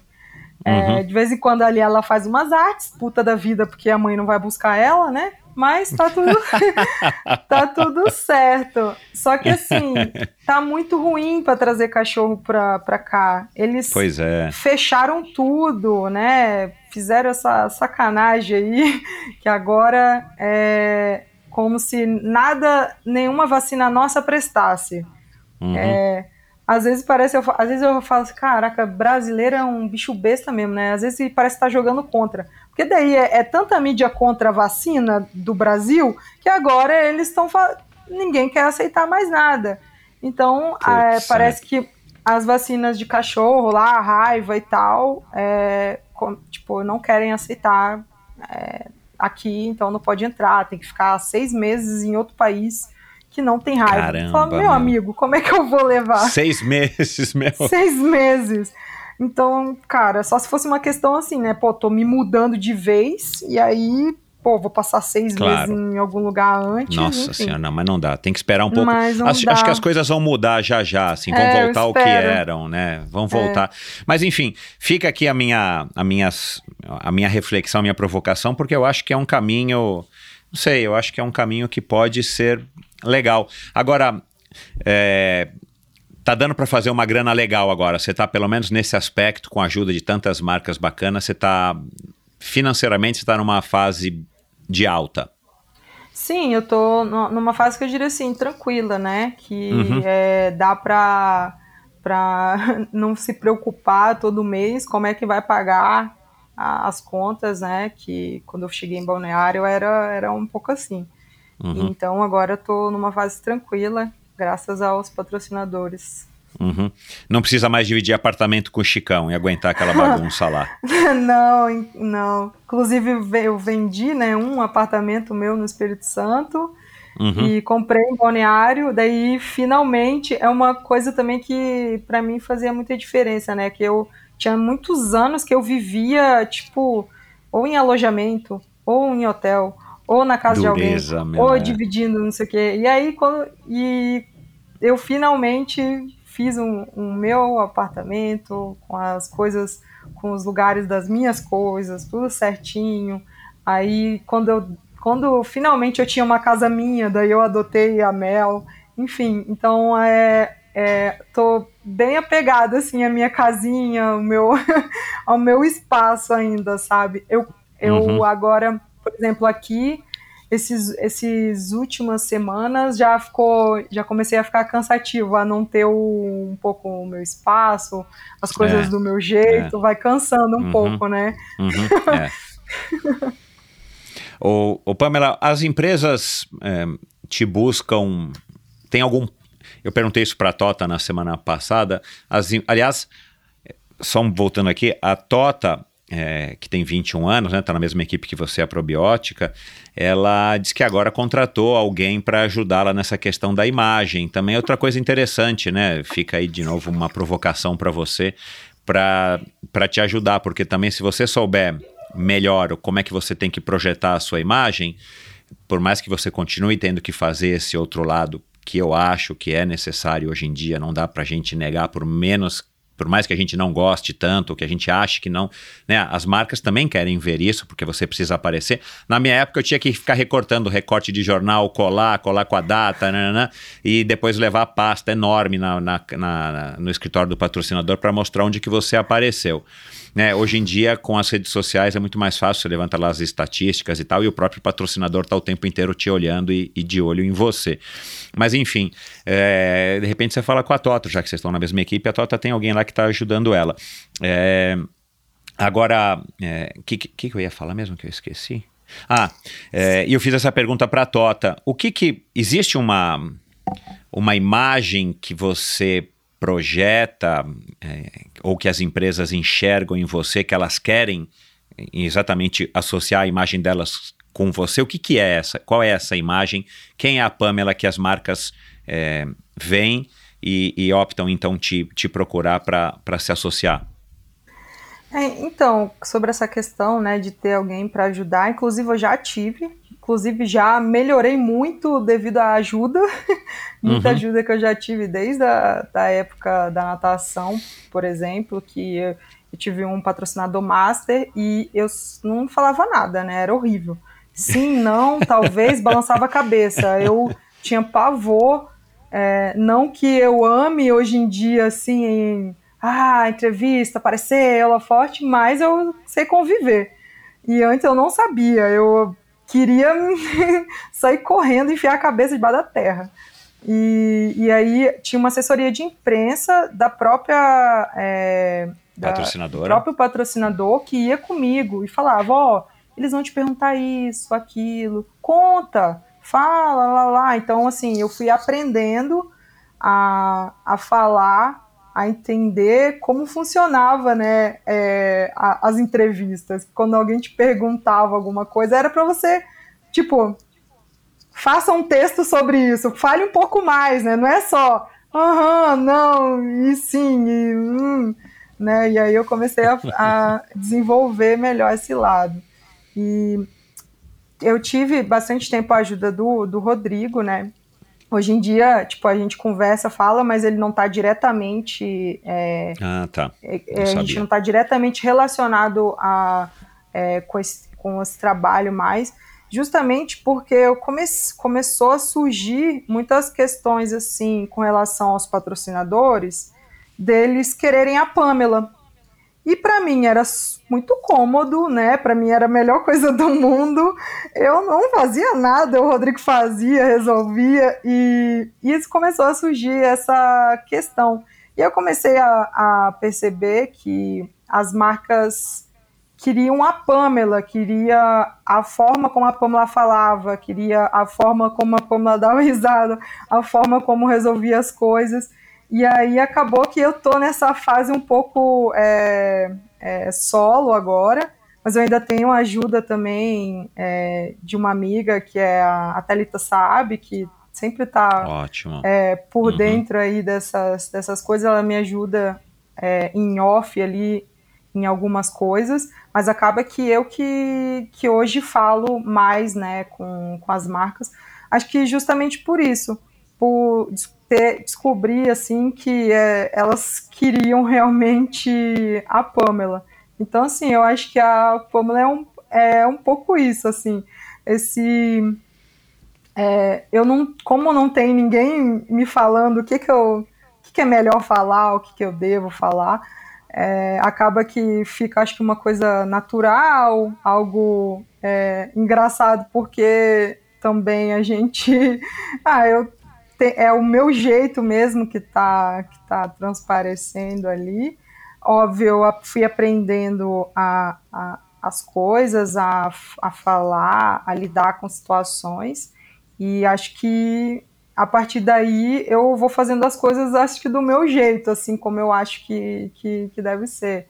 Então acaba que é, também essa é, questão de eu conseguir passar numa conversa, talvez com os patrocinadores, é, qual a minha relação com o esporte, o quanto eu levo a sério, o quanto é, aquilo, o quanto o que eu mostro e o que eu falo e o que eu faço, tudo faz sentido, tudo é casado, né? Não, eu não falo uma coisa e faço outra, é, não, é, tenho alguma certa coerência, né?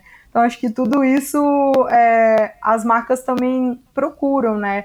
Porque, por exemplo, não, não falando mal né, de, de blogueiro, mas muitos às vezes se perdem nessa questão da relação de querer mostrar uma coisa, mas não ser aquilo. Então, é, tem que ficar fazendo aquele papel né, de, de algo que às vezes não é, mas ela quer ser só para ganhar ali aqueles brinde ou ser pago por aquilo, enfim. Então acho que uhum. é, acho que é bastante talvez veracidade que eu passe e essa e realmente o esporte é o triatlo hoje é a minha vida, né? Então é, tudo que eu faço é em torno disso, é, todo é, o, o, foco, tudo que eu levo tão a sério assim. Então acaba uhum. que acho que é, as empresas procuram isso, né? Todas sempre falam, pelo menos isso para mim, né? Não, faz do seu jeito que a gente gosta, assim. Ou então, ah, posta, Ótimo. mas posta do, com o teu jeito de falar, não sei o quê, porque. Então, talvez acho que eu passo alguma credibilidade. É, não, isso é legal você, enfim, né, é, você também saber e entender, porque aí, claro, é uma questão de alinhamento de expectativa, né, assim, os caras estão me pagando, os caras querem que eu exiba a marca, que eu use o produto, que eu fale bem do produto, mas, assim, o que, que eles estão esperando em troca, né, assim, exatamente o que? porque a hora que você tem as expectativas alinhadas e você consegue, né, atender essas expectativas, cara, você vai ter patrocínio por um bom tempo, né? É, e é o que todo mundo quer. A marca quer um atleta que represente direitinho a, a, a empresa dele e vice-versa.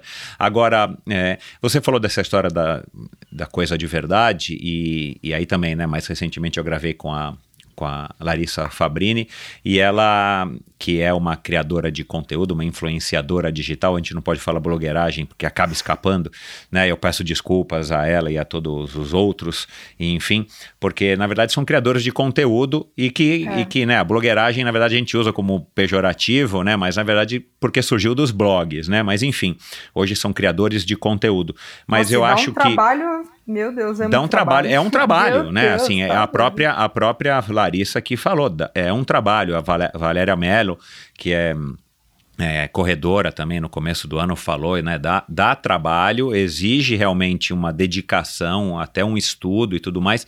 Mas eu acho que os dias de fake criação de conteúdo, fake blogueiragem, estão com os dias estão contados porque de fato as marcas estão cada vez mais ligadas, as marcas estão cada vez mais antenadas nisso. Se você ficar inventando que você é a Pamela X e você não é, porque na rua o cara não vai te ver dessa maneira, ou na prova ele não vai te ver dessa maneira, cara, talvez a marca já nem te procure, porque ela está te estudando, a gente tem que perceber isso, né? É, ou se te procurou e viu que você não é de fato assim, cara, você está com os dias contados, por mais que eventualmente até você tem algum tipo de relação, as marcas eventualmente, ou você mesmo não vai conseguir sustentar isso pela, pela mentira, né? Pela imagem é. que não é o que você representa. Mas enfim, o é, que, que eu ia falar aqui agora?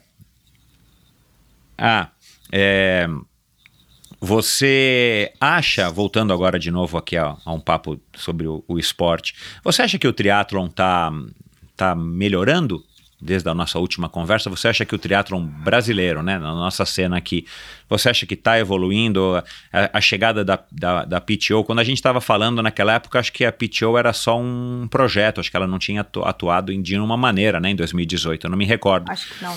Mas, enfim, agora aconteceu finalmente a Collins Cup, né? Já está tantos anos nessa expectativa, enfim. Você acha que o triatlon brasileiro está caminhando para frente? E você acha que aí falando num cenário mundial, mas já tivemos provas aqui no Brasil, né, apoiadas pela, pela PTO, que para quem não sabe é, é, Professional Triathlon Associ Association, que é uma entidade criada aí, enfim, uma SA, sei lá como é que chama, criada aí por algumas pessoas que tem o objetivo de ajudar, sim, o triatlon a se tornar cada vez mais profissional e é uma entidade que está focada no atleta e não nas provas, nos organizadores de prova, né? É uma, é como se fosse, sei lá, acho que dá para a gente dizer que é mais ou menos um, como se fosse um sindicato, né, mundial dos atletas de ponta, né? É, existe para defender os interesses dos atletas. Você acha que tudo isso está caminhando é, e como que está caminhando? A passos largos, a passos curtos? É, enfim, é, faça aí a, a, sua... A pandemia deu uma estragada nas coisas, né? Mas, uh -huh. a, por exemplo, a situação do Brasil estava piorando bastante para profissional, né? Uhum. É, a gente estava ficando sem provas, a gente estava é, ficando assim é, organizadores tirando a premiação e tirando né, é, a categoria profissional, a gente estava deixando de existir, né? Nossa, uhum. Nosso trabalho. Que, é... que vocês, inclusive, criaram o nosso teatro, né? Você, o Exato. Igor, acho que o Vinhal. A gente, numa, numa das conversas que a gente tentou, a gente despretensiosamente, né? A gente só se juntou e começou a ser um porta-voz, tentar conversar com as organizações, os, organizadores de prova e tal. E daí depois a gente se organizou um pouquinho melhor e formou o nosso teatro, é, porque as coisas estavam bem complicadas. A gente estava é, assim bem sem esperança, na verdade, com relação a, ao, ao triatlo profissional no, no Brasil. Uhum. E aí, quando a PTO entrou, é, de fato ali é, a nível mundial e começou a ajudar é, vários países a fazerem provas, principalmente nesse período que, que foi horrível, acho que para todo mundo. Cara, isso deu uma. Acho que um suspiro, e acho que, que as coisas começaram é, a, a melhorar também, né? Dar ali aquela melhorada no Brasil. Uhum. E acho que de um todo, é, a PTO veio assim com essa força tão veio bem forte e com essa mentalidade do, de valorizar o, os triatletas e é, acabou também que acho que formou aí é, uma, uma onda que veio né é, de melhorias em tudo. Outros organizadores começaram a fazer coisas diferentes é, começaram, as provas começaram a acontecer de um, de um jeito diferente, tudo porque a PTO foi, subiu tanto o patamar da, da, da competição, da, da, da, forma como é, é, fez a divulgação, a forma como fez, é, como fez a transmissão, ficou tudo assim num patamar tão alto que os outros tiveram que se mexer, né, para para que a para que a prova não perdesse ali tanto, né, não fosse uma coisa tipo meu Deus, tipo, eles colo colocar é, a PT eu acho que realmente conseguiu dar essa mexida no triatlon num nível, né, geral, assim. Uhum. Então, acho que ainda bem, graças a Deus, tomara que seja uma coisa que, que fique aí bastante tempo e que realmente eles consigam fazer é, o que eles têm da ideia, né, que eles que, que foi formada isso é tem vários atletas ali e ou ex-triatletas e triatletas que fazem parte Uhum. e a ideia é isso mesmo é, é deixar os atletas cada vez mais fortes terem cada vez mais condições é, para que é, o triatlon cresça e não ao contrário, não a prova ser uma prova é, rica que não participa ninguém porque não, a gente não tem condição nem de chegar lá, não tem condição de viajar, não tem condição de, de ir nas provas, não, Uhum. não é bem remunerado por nada, porque é, é, a gente eles dão bastante a o exemplo, por exemplo, da, da ATP, que o triatlo, tipo, é, de, de fazer isso no triatlon, porque é algo que mantém ali, é como se uma subsistência, né? Um, o, o, o, tri- Um o- ecossistema é que mantém o esporte É, profissional tipo, vivo. Exato. Porque daí o cara que é 100 do ranking, ele é um cara importante. E no triatlo hoje em dia, não, ele não é valorizado.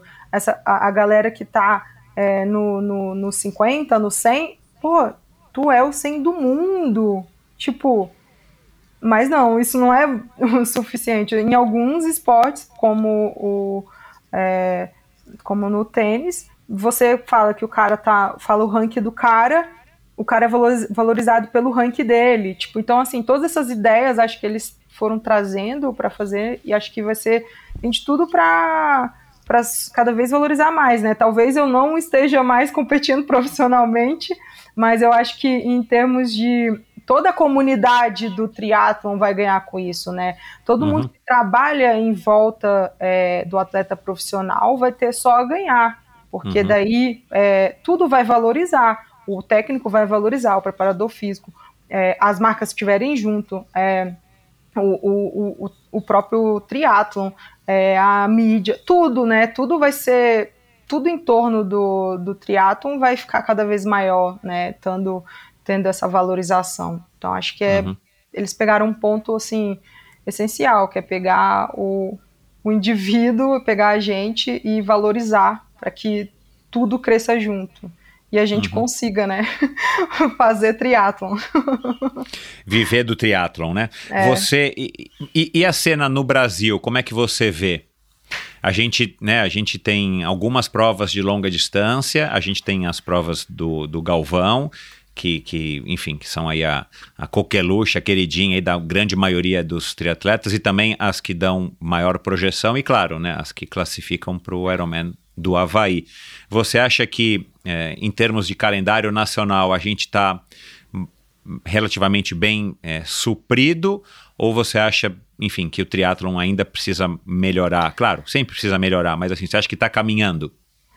Cara, é, como eu falei, assim, a gente estava, acho que numa fase bem ruim. Então, assim, agora é, não tá longe de estar bom, na- ao meu ver. É, eu espero que com que as coisas vão, vão voltando ao normal, né, com relação à pandemia, e que a gente Uhum. possa também procurar, eu digo, o nosso triatlon também, continuar fazendo o que a gente tinha começado a fazer, é, que é tá correndo atrás disso, das provas é, melhorarem a- a- as provas em si, né? Porque hoje em dia o profissional não é valorizado nas provas, não é. A gente é um, só um gasto para os organizadores, Uhum, uhum. e sendo que a gente é, já mostrou que a gente carrega muita, muita gente para as provas, a gente pode agregar muito às provas. Concordo. E a, a nossa ideia é, é isso, é também fazer dentro do Brasil, que está sendo feito lá fora, é valorizar mais os profissionais, é ter, por exemplo, premiação é, para para quem está em décimo, para quem está em 15, porque daí cre cresceu o número primeiro de profissionais, porque a gente está hoje, hoje um cara que é 15 no Brasil, ele trabalha, ele tem que fazer outra coisa. Isso é, é um ele amador não consegue profissional. ser é. profissional, porque É. ele não ganha nem premiação, e aí as marcas nem olham para ele. Então, assim, é, a gente precisa é, que ter essa revalorização né, do, do atleta profissional, tá agregando cada vez mais gente né, nessa, nessa profissão e melhorar com isso a- a- as competições também. É, também, por exemplo, no, na, no o triatlon da, da confederação é, também está fazendo é, esse trabalho para estar melhorando também a o nosso campeonato, nosso campeonato brasileiro, no- os atletas nacionais, que, que uma prova que tenha né, o, o título de melhor do Brasil, todos estejam lá, que todos façam e realmente vai É. sair o melhor. Então esse cara vai ser muito valorizado, vai ser um título que, Uhum. putz, é difícil. Esse foi, ele foi o melhor brasileiro. Uhum. Então, é, acho que isso tudo, né? Também a, tanto a questão da, da parte do triatlo olímpico, como a parte do triatlo longa distância, tudo a gente precisa ainda muito valorizar é, o atleta e os títulos para que tudo acho que é, comece a crescer, né? Comece a ter é, valorização como um todo, né? E aí quando chama e é, mais visibilidade, mais mídia, daí já vem mais patrocínio e tudo vai crescendo Uma junto, coisa né? leva a outra. é. É. O, o curioso, né, Pamela, eu não sei o quanto que você já ouviu aqui as conversas com as pessoas que começaram o triatlon no Brasil, mas na minha época, embora a gente não tivesse de uma maneira tão organizada o que, que era um campeonato brasileiro ou, ou rankings e tudo mais, cara, a gente tinha algumas provas que eram provas que a gente, a gente poderia considerar na época como provas de campeonato brasileiro, porque tava todo mundo, né? Tipo, o Santos era a meca do triatlon, ia todo mundo quase que em todas as etapas, né? Tinha o triatlon, o meio Ironman de Porto Seguro, que era uma prova que todo mundo que fazia longa distância ia, né? Era a única prova do calendário. Enfim, a gente tinha essa, já teve isso no Brasil e enfim, por N motivos, isso foi se perdendo, embora o triatlon cresceu, né? Então, assim, isso dá um ânimo na gente, porque se já houve, a gente sabe que é possível acontecer, né? É factível. A gente só precisa, como, como esporte, estar melhor organizados e tentar resgatar isso e, e- e gerar mais equilíbrio entre o circuito né, da, da franquia do Ironman, que é uma coisa de, de um sucesso é, inquestionável, é, muito mérito do Galvão, é claro, mas eu acho que o Virgílio, o Armando, acho que eles estão num, num caminho legal de estar tentando organizar isso no, num país como o nosso, onde a gente sabe que o esporte não é, né, não está nem entre as 20 maiores prioridades, e infelizmente muito menos as prioridades financeiras, né, não só de interesse, mas também financeiras. Então,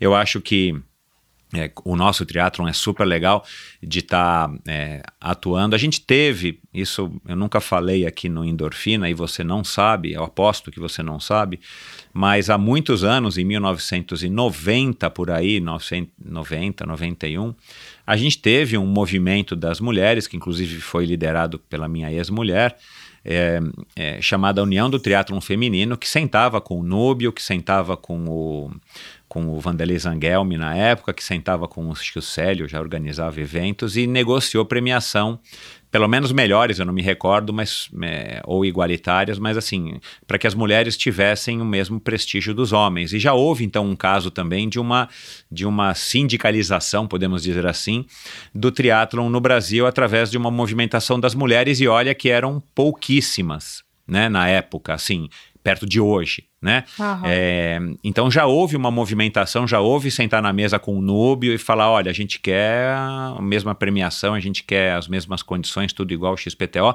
porque porque, cara, é, é um fato, né? Isso em 1990. Então, assim, eu acho que já existe uma prerrogativa, já existe uma história no nosso teatro, embora é, eu estou tentando aqui, é, eu e algumas outras pessoas, né, não deixá-la se perder, mas acho que já existiu isso, então fica aí também como uma, um, enfim, uma lembrança para você e para para o Igor, pro, enfim, para vocês que estão se organizando aí através do nosso triatlon, é de que já existiu essa prerrogativa e, claro, o mundo mudou, mas a estrutura do esporte é sempre a mesma, né? Vai ter o profissional, vai ter o amador. Vocês é quem puxam, de fato, a régua.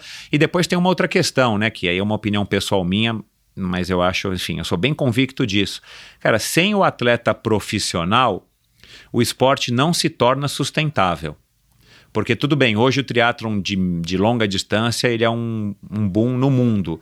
Mas, cara, o certo seria ter muitos jovens entrando hoje para se prepararem para participar dos triatlons, né? Iron Kids da vida, as provinhas curtas, para que um dia se tornem atletas é, adolescentes, para que um dia se tornem atletas profissionais ou semiprofissionais, olímpicos, ITU, de ITU, de repente vão para longa distância. Quer dizer, você, você, você tá com um atleta se desenvolvendo em todas as modalidades.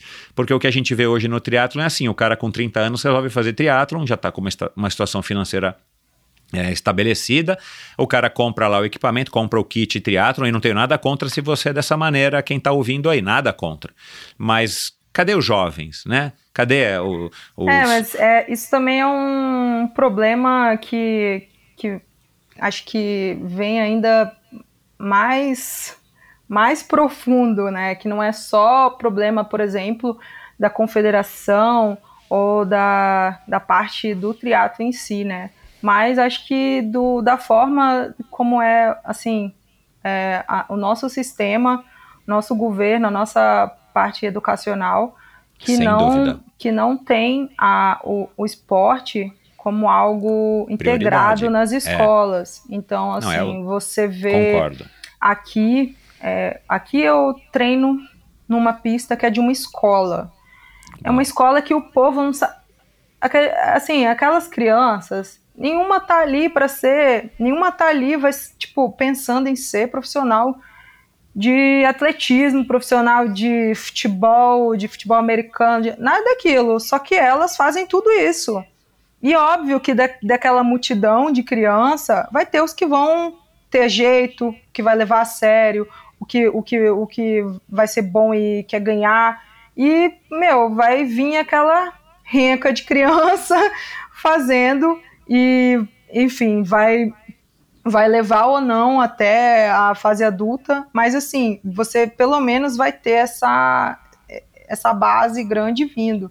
E a gente não tem isso, Não então tem. é bem complicado mesmo, né? Não é, É. só problema só do Não, não, esporte. concordo. É, é, é verdade. Falta a estrutura, é, enfim, do governo, uma política e que, que o esporte esteja associado à escola, né? Também a, a Carmen de Oliveira vai falar daqui a alguns episódios sobre isso. Ela, ela é- falou muito disso. O próprio Joaquim Cruz falou disso. Enfim, É, mas enfim, a gente não pode, a gente não pode se desanimar e a gente tem que trabalhar cada um as- da sua maneira, colaborar. Você aí como um atleta profissional, é, eu aqui como um, um, um- um- uma antena repetidora aí da- das opiniões de vocês, mas a gente tem que de alguma maneira colaborar para que isso aconteça, porque senão de fato a gente vai continuar sendo uma, uma potência olímpica, como disse o Djalma Madruga num texto muito bem escrito, e não uma potência esportiva, né? E é legal ser uma potência olímpica, mas não adianta, né? Você lá conseguir uma medalha olímpica com seu esforço e não tem ninguém que vai seguir isso. Né? E no triatlon, infelizmente, apesar dos grandes esforços de vocês, profissionais, a gente teve o ápice com o Leandro Macedo e com o Alexandre Manzan e a gente não conseguiu mais repetir isso, né? No ciclismo a mesma coisa, na corrida a mesma coisa, com raríssimas exceções e que dependem, a gente viu agora nos Jogos de Tóquio, é, inclusive nos Jogos Paralímpicos, que dependem de expoentes e de indivíduos que se esforçam ao máximo e, e vencem tudo quanto é tipo de obstáculo para chegar lá e conquistar uma medalha. Enfim, é, mas a gente não precisa enveredar por isso agora. Pamela, é, para a gente terminar aqui nossa conversa, você é, planeja competir por mais alguns anos, né? Você acabou de dizer aqui que, enfim, né? Talvez você não consiga usufruir de tudo que a, P- a PTO está construindo ou o nosso triatlon. É, como é que você se enxerga hoje aí para os próximos cinco anos e como é que está é, se já passa pela sua cabeça esse planejamento assim, legal, cara, vou fazer aqui agora uma transição, o que, que eu vou fazer, já com um psicólogo, quem sabe, para te ajudar nisso, uma perspectiva de futuro aí, o que, que a Pamela vai fazer a hora que ela, é, enfim, talvez você nunca largue o esporte, mas você vai deixar de se dedicar profissionalmente a ele. É uma, é uma pergunta difícil ainda para eu responder, porque é, eu nunca sei assim o, o que o que eu quero fazer, o que eu vou fazer, eu não me vejo fazendo outra coisa ainda. Então uhum. eu acho que é porque eu ainda tô é, bem enraizada no, em atleta profissional. Que bom, né? tem que ser, né? Também, assim, não, não me vejo longe disso, então provavelmente é, eu quero, por mais que eu não depois não esteja competindo profissionalmente, acho que eu vou estar ligada aí nesse meio de alguma forma. ainda, ainda não consigo dizer assim, ah, eu quero fazer isso. Ainda não. Quero, ou ah, eu quero dar treino, ah, eu quero dar preparação física, ah, eu quero. Não, vou ensinar. Não sei ainda, Entendi. mas com certeza vai ser em volta, em volta da, do, de atleta, né? Da, da, da performance, eu diria assim. Uhum. Performance também não é só, né, o atleta profissional, né? Todo mundo Sim, que, hoje em dia principalmente. Que quer é. melhorar já é já procura performance, né? Então. É. Não, e hoje em dia a gente tem realmente o atleta amador que quer ter performance dentro do, do padrão dele, enfim, do, né? Não é mais aquela coisa, eu quero correr e estar tá feliz, ou quero fazer triatlon, como a gente via muita gente. É, e ainda tem, mas acho que tem menos, que tá lá só pelo, pela distração, né? Pelo esporte. Né? A gente vê mesmo hoje o, o amador muito dedicado, muito comprometido e tal. É, mas você tem algum compromisso consigo mesmo, ou até com patrocinadores? Olha, pelo menos pelos próximos dois anos, pelo menos pelo menos pelos próximos três anos, eu vou seguir nisso. É, isso é um fato, é, porque eu tenho já esse, esse compromisso comigo ou com os patrocinadores. Não, não tenho nenhuma data fixa para nada, não. Tô vivendo cada ano mesmo. E uhum. eu brinco, né, que eu já tive, já tô muito mais perto de parar do que continuar, mas, é, mas eu quero aproveitar ainda bastante. Eu acho que por exemplo, em cinco anos ainda dá para aproveitar e fazer bastante coisa como profissional e, e até lá ver, né, como que, é, que, que eu vou seguir é, se, é, essa vida, assim, né, tipo, a, acho que a, o triatlon está mostrando que tem bastante atletas que conseguem né, até mais, mais, mais velhos, que a gente diria assim. Sim. Mesmo, sim. mesmo hoje em dia tendo tanto atleta novo aí já vindo dando trabalho, mas é, acho que os atletas que sempre cuidaram bastante, né, do corpo, da alimentação, da recuperação, eles conseguem chegar até, por exemplo, 40 anos super competitivos. Sem dúvida, então, sem dúvida. É, né? é algo possível mas acho que é isso, assim, ainda, é, ainda, me, ainda me vejo ainda, né, uns anos, alguns anos, aninhos aí, é, tentando aí me manter entre as melhores do mundo. Não, legal. E a gente segue, claro, torcendo. O que, que te motiva hoje, né? Eu já fiz essa pergunta para você no, no, no, episódio de 2018. Hoje, assim, o que, que é que te motiva, já com maior, mais maturi, maturidade, enfim. Eu, eu me surpreendi quando você disse lá pro Gabriel que Kona para você, assim, se vier, veio. Se não vier também, não é uma coisa que você tá chorando e desesperado, ou que você sonha, né? Que você tá lá é, competindo em Kona. É, o que, que te motiva, assim? O que, que você gostaria ainda de, de realizar? O que, que você... É, o que, que faz você acordar cedo todo dia e ir para a labuta? É, é, acho que essa, essa questão realmente de, de conseguir estar entre os melhores do mundo, sabe? É, eu, eu quero ir para um, um campeonato mundial e ser competitiva e estar entre as melhores e ser cotada como uma possível medalha. Então, assim, é, isso me motiva bastante. Então, assim, até em algumas provas que, que eu a minha performance não é tão legal, ou que eu fique um pouco longe da, das, das primeiras, eu, isso me deixa um pouco triste, porque a, essa questão da minha motivação de querer estar entre elas, né? Aí você fica meio, putz, tô longe. Mas aí depois, às vezes, não, foi só essa. Uhum. então é, é um pouco isso. Ai, minha voz. Aqui é muito seco. Então é um pouco isso, assim, é, de querer estar realmente assim entre elas. Eu falo, eu espero que quando chega no Mundial eu fico lá fazendo as contas de quantas tem, quem vai, quem vai nadar, quem vai pedalar, quem vai correr. Eu espero que eu esteja nas contas delas. Isso, isso é o que me motiva a estar treinando, é, dar trabalho, entendeu? É estar ali sempre Opa, mas tem a Pamela. o teu quarto lugar no Mundial da África foi o teu ápice? Ah, eu diria que sim. Ali elas passaram a me ver diferente e acho que é, passaram a, a, respeitar, a ver que, que pode, pode dar alguma coisa ali. Então, é, foi um divisor de água, eu diria. À noite, naquela, naquele, naquele domingo, né? Provavelmente foi, eu não me recordo, à noite, a hora que você deitou quietinha no teu travesseiro, assim, você lembra o que, que você pensou? Estava assim, tipo, você conseguiu dormir, estava super excitada, né? Não, tava depois de prova assim. é complicado dormir, não, nunca durmo muito bem, não. Eu consigo relaxar, acho que no, no dia seguinte só. Mas demorou bastante a cair a ficha, assim, eu, eu fiquei meio abestada, né? Fiquei assim, é, assim, fiquei muito feliz, mas ao mesmo tempo era, era como se fosse é, algo que eu não conseguia entender de todo, assim, caramba, uhum. como é que eu fui parar ali, né? Porque uhum. eu fui bem humilde na minha, nas minhas expectativas. Era um, era um campeonato mundial que todas estavam presentes. Eu acredito que uma ou duas tinham faltado talvez ali, mas assim, todas as principais estavam presentes, então eu fui bem humilde em, na minha expectativa de um décimo, né? Então, eu, quando eu saí para correr já em sexto, para mim aquilo ali, nossa, tô feita, né?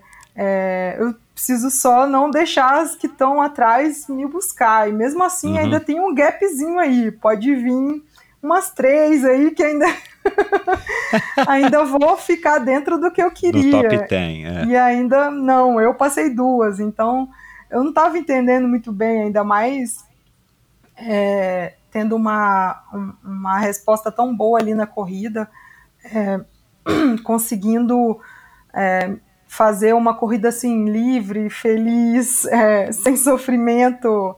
Não que não, né?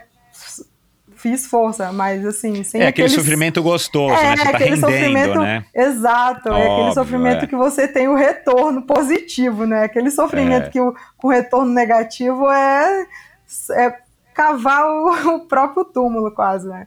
Mas então, assim, eu fiquei muito é, deslumbrada, assim, bastante tempo ali, até, caramba, fui quarta do mundo, com as melhores lá, e...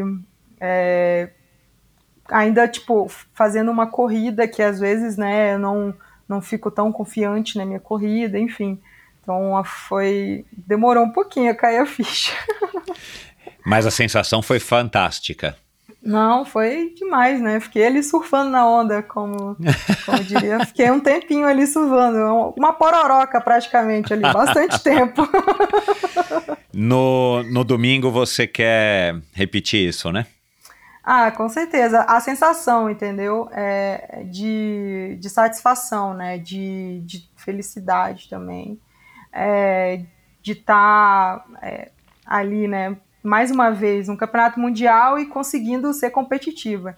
Isso, assim, para mim, independe, realmente independe a colocação. Eu sei que chega num certo nível que é, você tem condição tanto de ser pódio como ser quinto, décimo, é tipo uma questão de detalhes ou questão de que a prova aconteceu algo que favoreceu a, a, a um outro, outro atleta, enfim.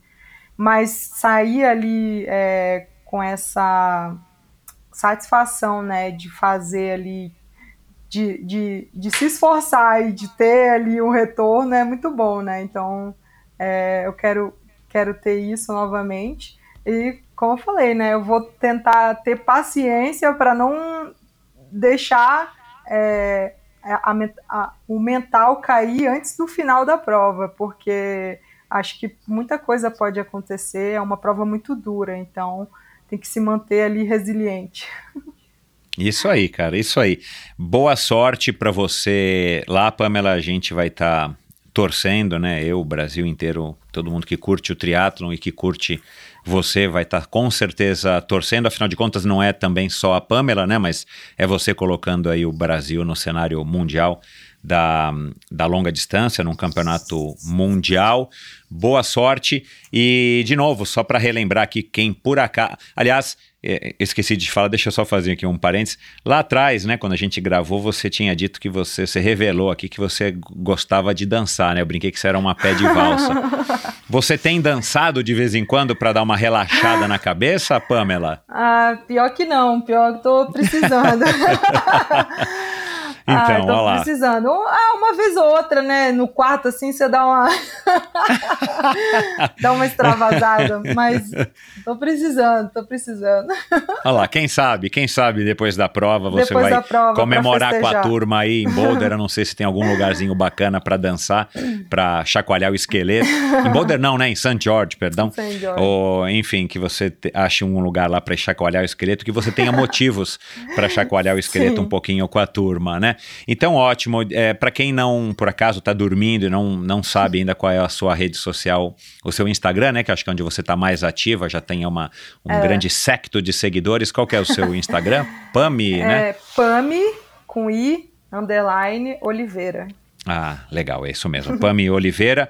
É, enfim, dei um alô para a Pamela. Vamos lá desejar bastante boa sorte para ela aí nesse, nesse final de semana. Se você está ouvindo esse episódio é, no dia que ele está indo ao ar, a Pamela vai competir no, no domingo, dia 23, não é isso? 18. Dia 18, perdão. No domingo, 18. dia 18, perdão, é, eu tô viajando aqui no calendário. Não, vai Enfim, ser 18 sábado, sábado. né, Que lá Ah, sábado. sábado, isso. Ótimo, então pronto, é, tá certo. Então vamos lá, co- a correção aqui ao vivo no ar. É, vamos lá, mandar as mensagens de boa sorte, boas vibrações para Pamela. Pamela, muito obrigado mais uma vez, parabéns aí de novo por todas as conquistas, por essa simpatia. E, enfim, já já a gente marca a sua volta, a terceira volta aqui no, no Endorfina, tá bom? Para contar mais Ah, novidades. Obrigada. Virando sócia aqui já. Eu, depois eu pouco te mando o cheque, depois eu te Ah, mando o cheque.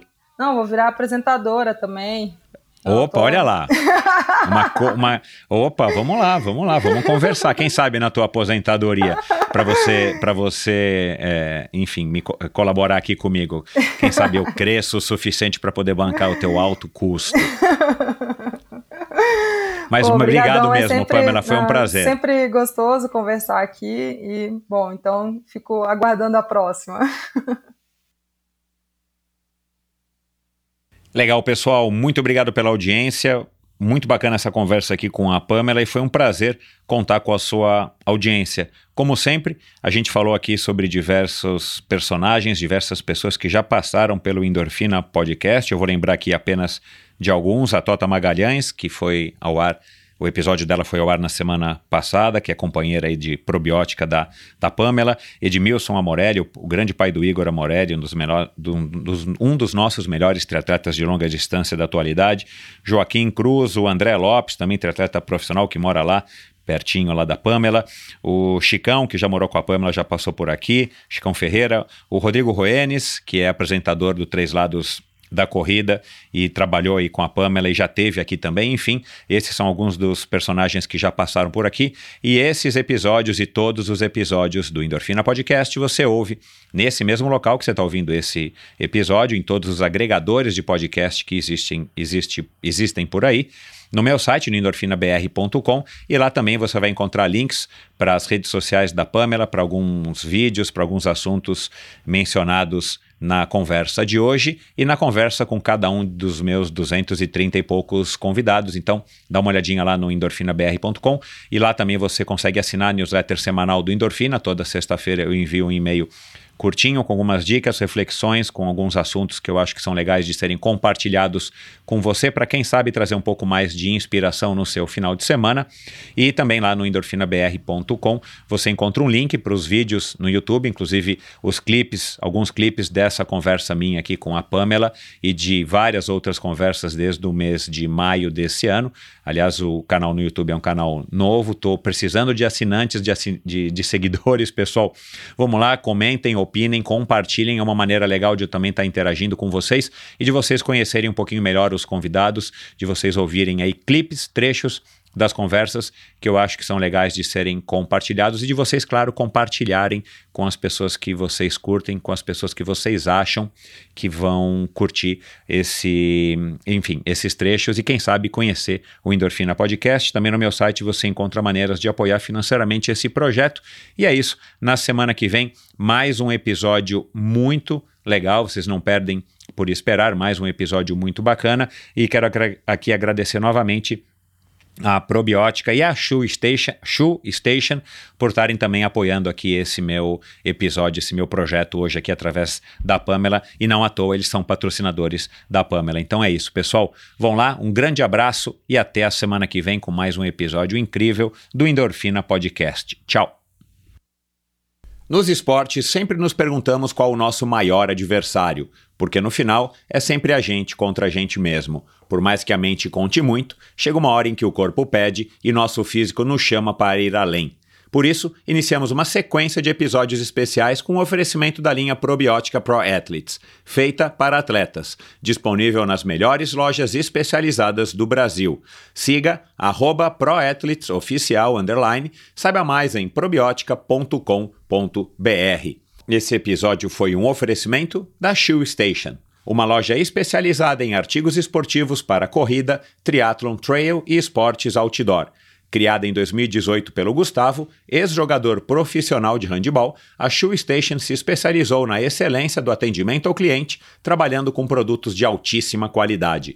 A Shoe Station traz um novo formato de serviço com atendimento exclusivo e personalizado, experimentação dos produtos, condições especiais de compra e um clube de vantagens. Além de levar os produtos escolhidos para você testá-los em sua casa, a Shoe Station fornece um serviço de alto nível aos triatletas e corredores amadores amadores de todas as distâncias, gerando uma experiência única e inovadora de atleta para atleta. shoestation.com.br e siga arroba underline shoestation. E esse episódio também foi um oferecimento da Titanium. A Titanium Vida, Saúde e Previdência oferece as melhores soluções em proteção e segurança que você encontra no mercado para você e seus familiares, com planos de seguro de vida, saúde e viagem. A Titanium oferece serviços para o seu bem-estar, como seguro de vida resgatável, que além de resguardar e proteger o futuro das pessoas que você ama, você tem a opção de resgatar os valores em seu seguro para utilizá-los no que quiser ou precisar. Outro serviço é o Seguro Saúde com cobertura mundial, com livre escolha de médicos, clínicas e hospitais aqui no Brasil e em qualquer parte do mundo. A Titanium também oferece completos planos de seguro viagem. Siga titanium.consultoria no Instagram. Não conte com a sorte, conte com a Titanium. E esse episódio também foi um oferecimento da Bovem Energia. Bovem, há uma década fornecendo energia e gerando resultados para consumidores do Mercado Livre. Quer ser livre? Fale com a Bovem, energia que inspira. Saiba mais em bovem.com.br e siga arroba bovem energia no Instagram. Esse e todos os episódios do Endorfina Podcast são editados pela produtora Pulsante. Obrigado por ouvir esse episódio do Endorfina. Acesse o endorfinabr.com, vá no post do episódio de hoje para conhecer um pouco mais sobre o meu convidado e alguns assuntos abordados em nossa conversa. Lá você ainda encontra todos os episódios do Endorfina. Siga o Endorfina BR no Instagram e confira imagens inéditas e inusitadas dos meus convidados. Participe enviando comentários e sugestões. Se você curtiu, colabore assinando Endorfina no seu agregador de podcasts preferido e compartilhando com seus amigos.